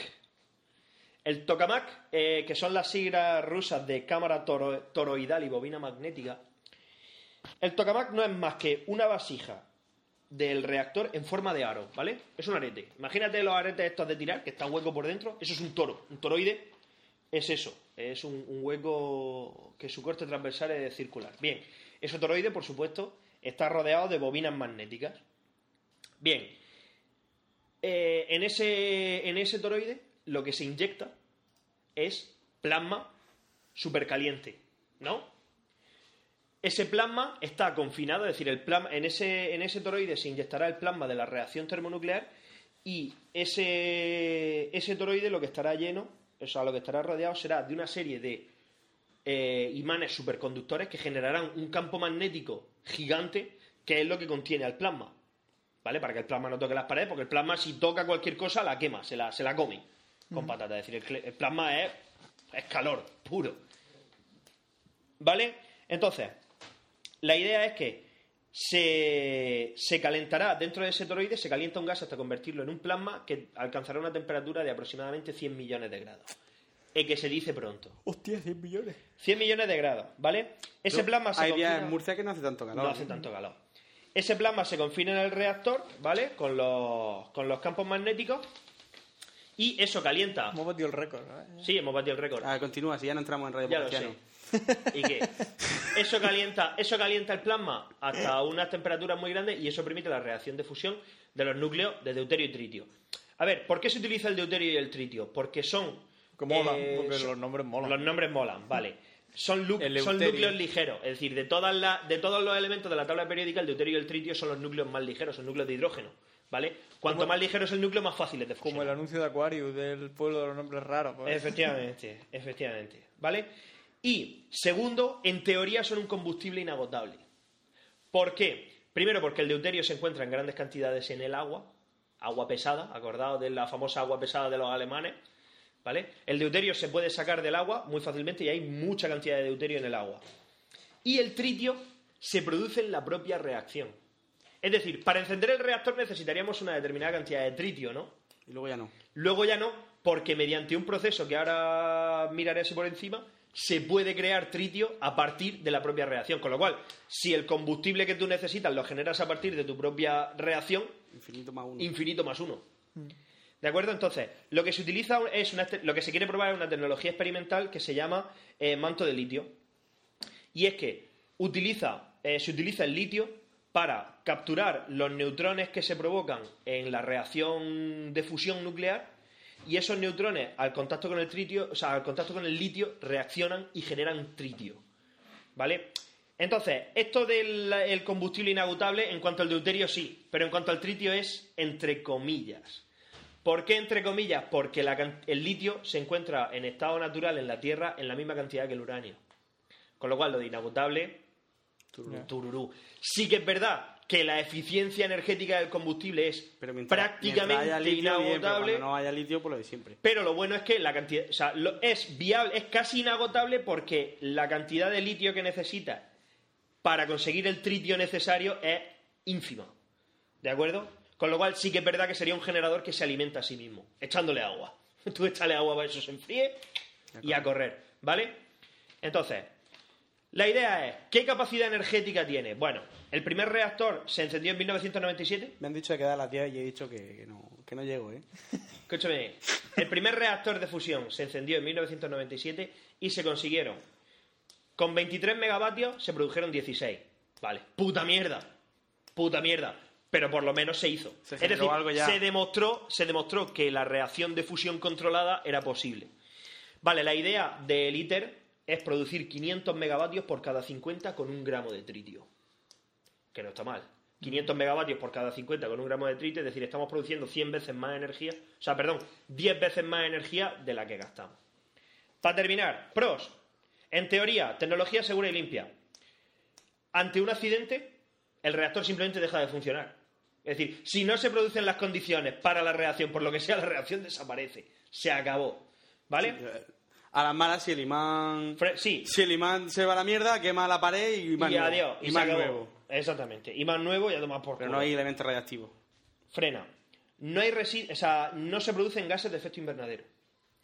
No produce residuos como los actuales. En teoría produce residuos de actividad, activados de media y baja intensidad, pero que no serían peligrosos para la, para la salud humana, con un tratamiento adecuado. Es decir, que no requieren la extrema seguridad en el tratamiento de los residuos nucleares. ¿De acuerdo? Y el impacto medioambiental es mínimo, porque las energías interiores del reactor no tienen potencia suficiente para romper el confinamiento. Es decir, no se va, no se, o sea, el plasma o la fusión no es lo suficientemente potente como para provocar una catástrofe. Es decir, es lo que tú dices, se quema la pared, como ya se dejaría de producir la reacción, pues vale, pues se pone una bobina nueva y toma por culo. Que sí, que, cuesta, cuesta un dineral, dineral, pues pues sí. sí. pero oye, habrá que seguir el otro día vi un, un documental de la reparación del CERN, de que habían roto un. Sí, del uno de los imanes se había roto y había que cambiarlo y salía el- la- la- para mover el imán por la Virgen Santa. Tela marinera, claro. Y además que eso está bajo tierra. Claro. Vale, los contras. Primero, muy caro para el rendimiento que produce, al menos ahora mismo. Es decir, lo que en teoría podríamos alcanzar, es decir, los 500 megavatios por cada 50 con un gramo de tritio, todavía debería de ser más. ¿Vale? Y debería de producir más para que sea viable cambiarlo por las centrales nucleares. En relación coste-precio. ¿Vale? Es extremadamente cara. Para producir más rendimiento necesitaríamos un reactor más grande. Un reactor más grande implica más dinero. ¿Vale? Y el tritio tiene un problema, y es que el tritio sí que es altamente radiactivo. De hecho, la vida media de descomposición del tritio es de 200.000 años. Con lo cual, sí que habría un pequeño peligro. O sea, eso de que es totalmente segura y limpia, el tritio es altamente radiactivo. Pero sí que es verdad que la fusión es completa. Es decir, cuando Desaparece, o sea, la no fusión, genera la residuos. fusión no, re- no genera residuos porque consume todo el material. De hecho, tú generas más tritio a partir de una reacción aparte con el litio, pero realmente todo el tritio se consume, lo quema. Es lo que hablamos en las bombas nucleares. Cuanto más potente es la bomba nuclear, menos residuos deja porque consume todo el material, lo convierte en energía. Entonces, la fusión consume todo el tritio. Con lo cual, pero el tritio en su estado natural, pues hay que manejarlo con cuidado. Sí que es verdad que es altamente radiactivo. Y lo del litio. Litio tenemos tanto como uranio, con lo cual eso de que la fuente es inagotable, pues sí que es verdad que la producción de tritio es mayor que el litio que necesita. Es decir, sale rentable, pero claro, no es inagotable. Es decir, igual que el petróleo se acaba, Se gastará. el litio se gasta. Pero oye, para funcionar los próximos 2000 años no estaría mal. Entonces, ¿a qué lleva esto? Renovable. Que oye, podría ser que lo de la fusión, investigando y demás, fuese mejor de lo que creemos. Porque muchas veces hay energías que se dejan un poco de lado, pero cuando se investigan, pues coño, resulta que los resultados superan hasta las expectativas más optimistas. Sí, aquello de que la realidad supera la ficción, pues A veces pasa. a veces pasa. Con lo cual, este sería nuestro futuro energético. Así es que yo voto por Energía renovable. renovable y si la fusión va bien y en 2050 se hace rentable. O si no, una guerra que siempre quita mucha gente y... y, me- y es menos decir, energía Lo necesita. que tú dices es bajar la demanda de energía. Claro. Vale, me gusta. Pues nada, Y ese hoy, es mi hoy rollo, batido el récord ya definitivo. me ha dicho Tamara horas. de quedar a las 10, le he dicho que no. que- ¿Pero para cenar? No, para salir de fiesta. Tamara, ¿qué Tamara? Tamara, ah, Tamara, ¿para qué cojones voy a quedar yo con Tamara hoy? Pues he si dicho que no, no... Que no vamos a ningún sitio. 3 horas 39 minutos. El más largo que habíamos hecho hasta ahora era 3 horas 18. sí, Más larga bien. la historia. Está bien. Bueno, pero porque hemos leído muchos correos. Ya, ya. No, es que llevamos mucho tiempo. que Claro, así la gente disfruta. Y hasta el siguiente, que va a ser por lo menos dos semanas, nos vamos a grabar. Claro. No, bueno, sí, cuando vengan estos. Claro, claro, hecho. Claro, hecho. Y Summer que quiere venir. Pero ya hoy no, ya. Soy un por pez culo. polla, socio. ¿Yo qué quieres Que te estaba viniendo de Mojaca, a ver cuando llega.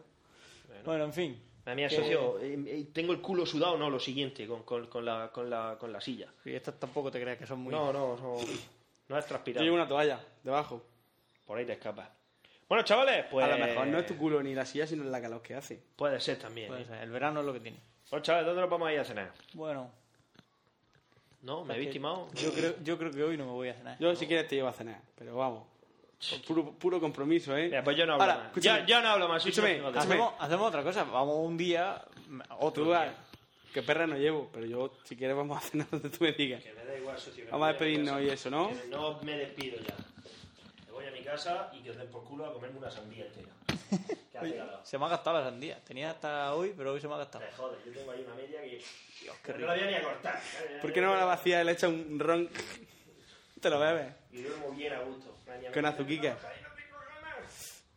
Era el único. Bueno, yo me voy a trabajar mañana a Black Mesa. No Europa. digas, Que no lo digas, que no digas el nombre de la empresa. Yo también tengo mañana algo que hacer. Black Mesa. Bueno, que nada. ¿Quién que-? ¿Tú eres Alex? ¿Tú eres Barney? ¿Eres, eres, eres, eres, eres un, un escarabajo de esos follacabezas que te convierten en zombie? No sé, ¿Le yo has soy- dicho que no iba a hablar más? Que te follen. Bueno, la que. Ale, que ya está, que nos vemos. Hostia. Que el muy tonto ha quitado a los otros. Bueno, vamos a despedirnos antes de que quite los rostros. No, no, no. No lo quites. Bueno,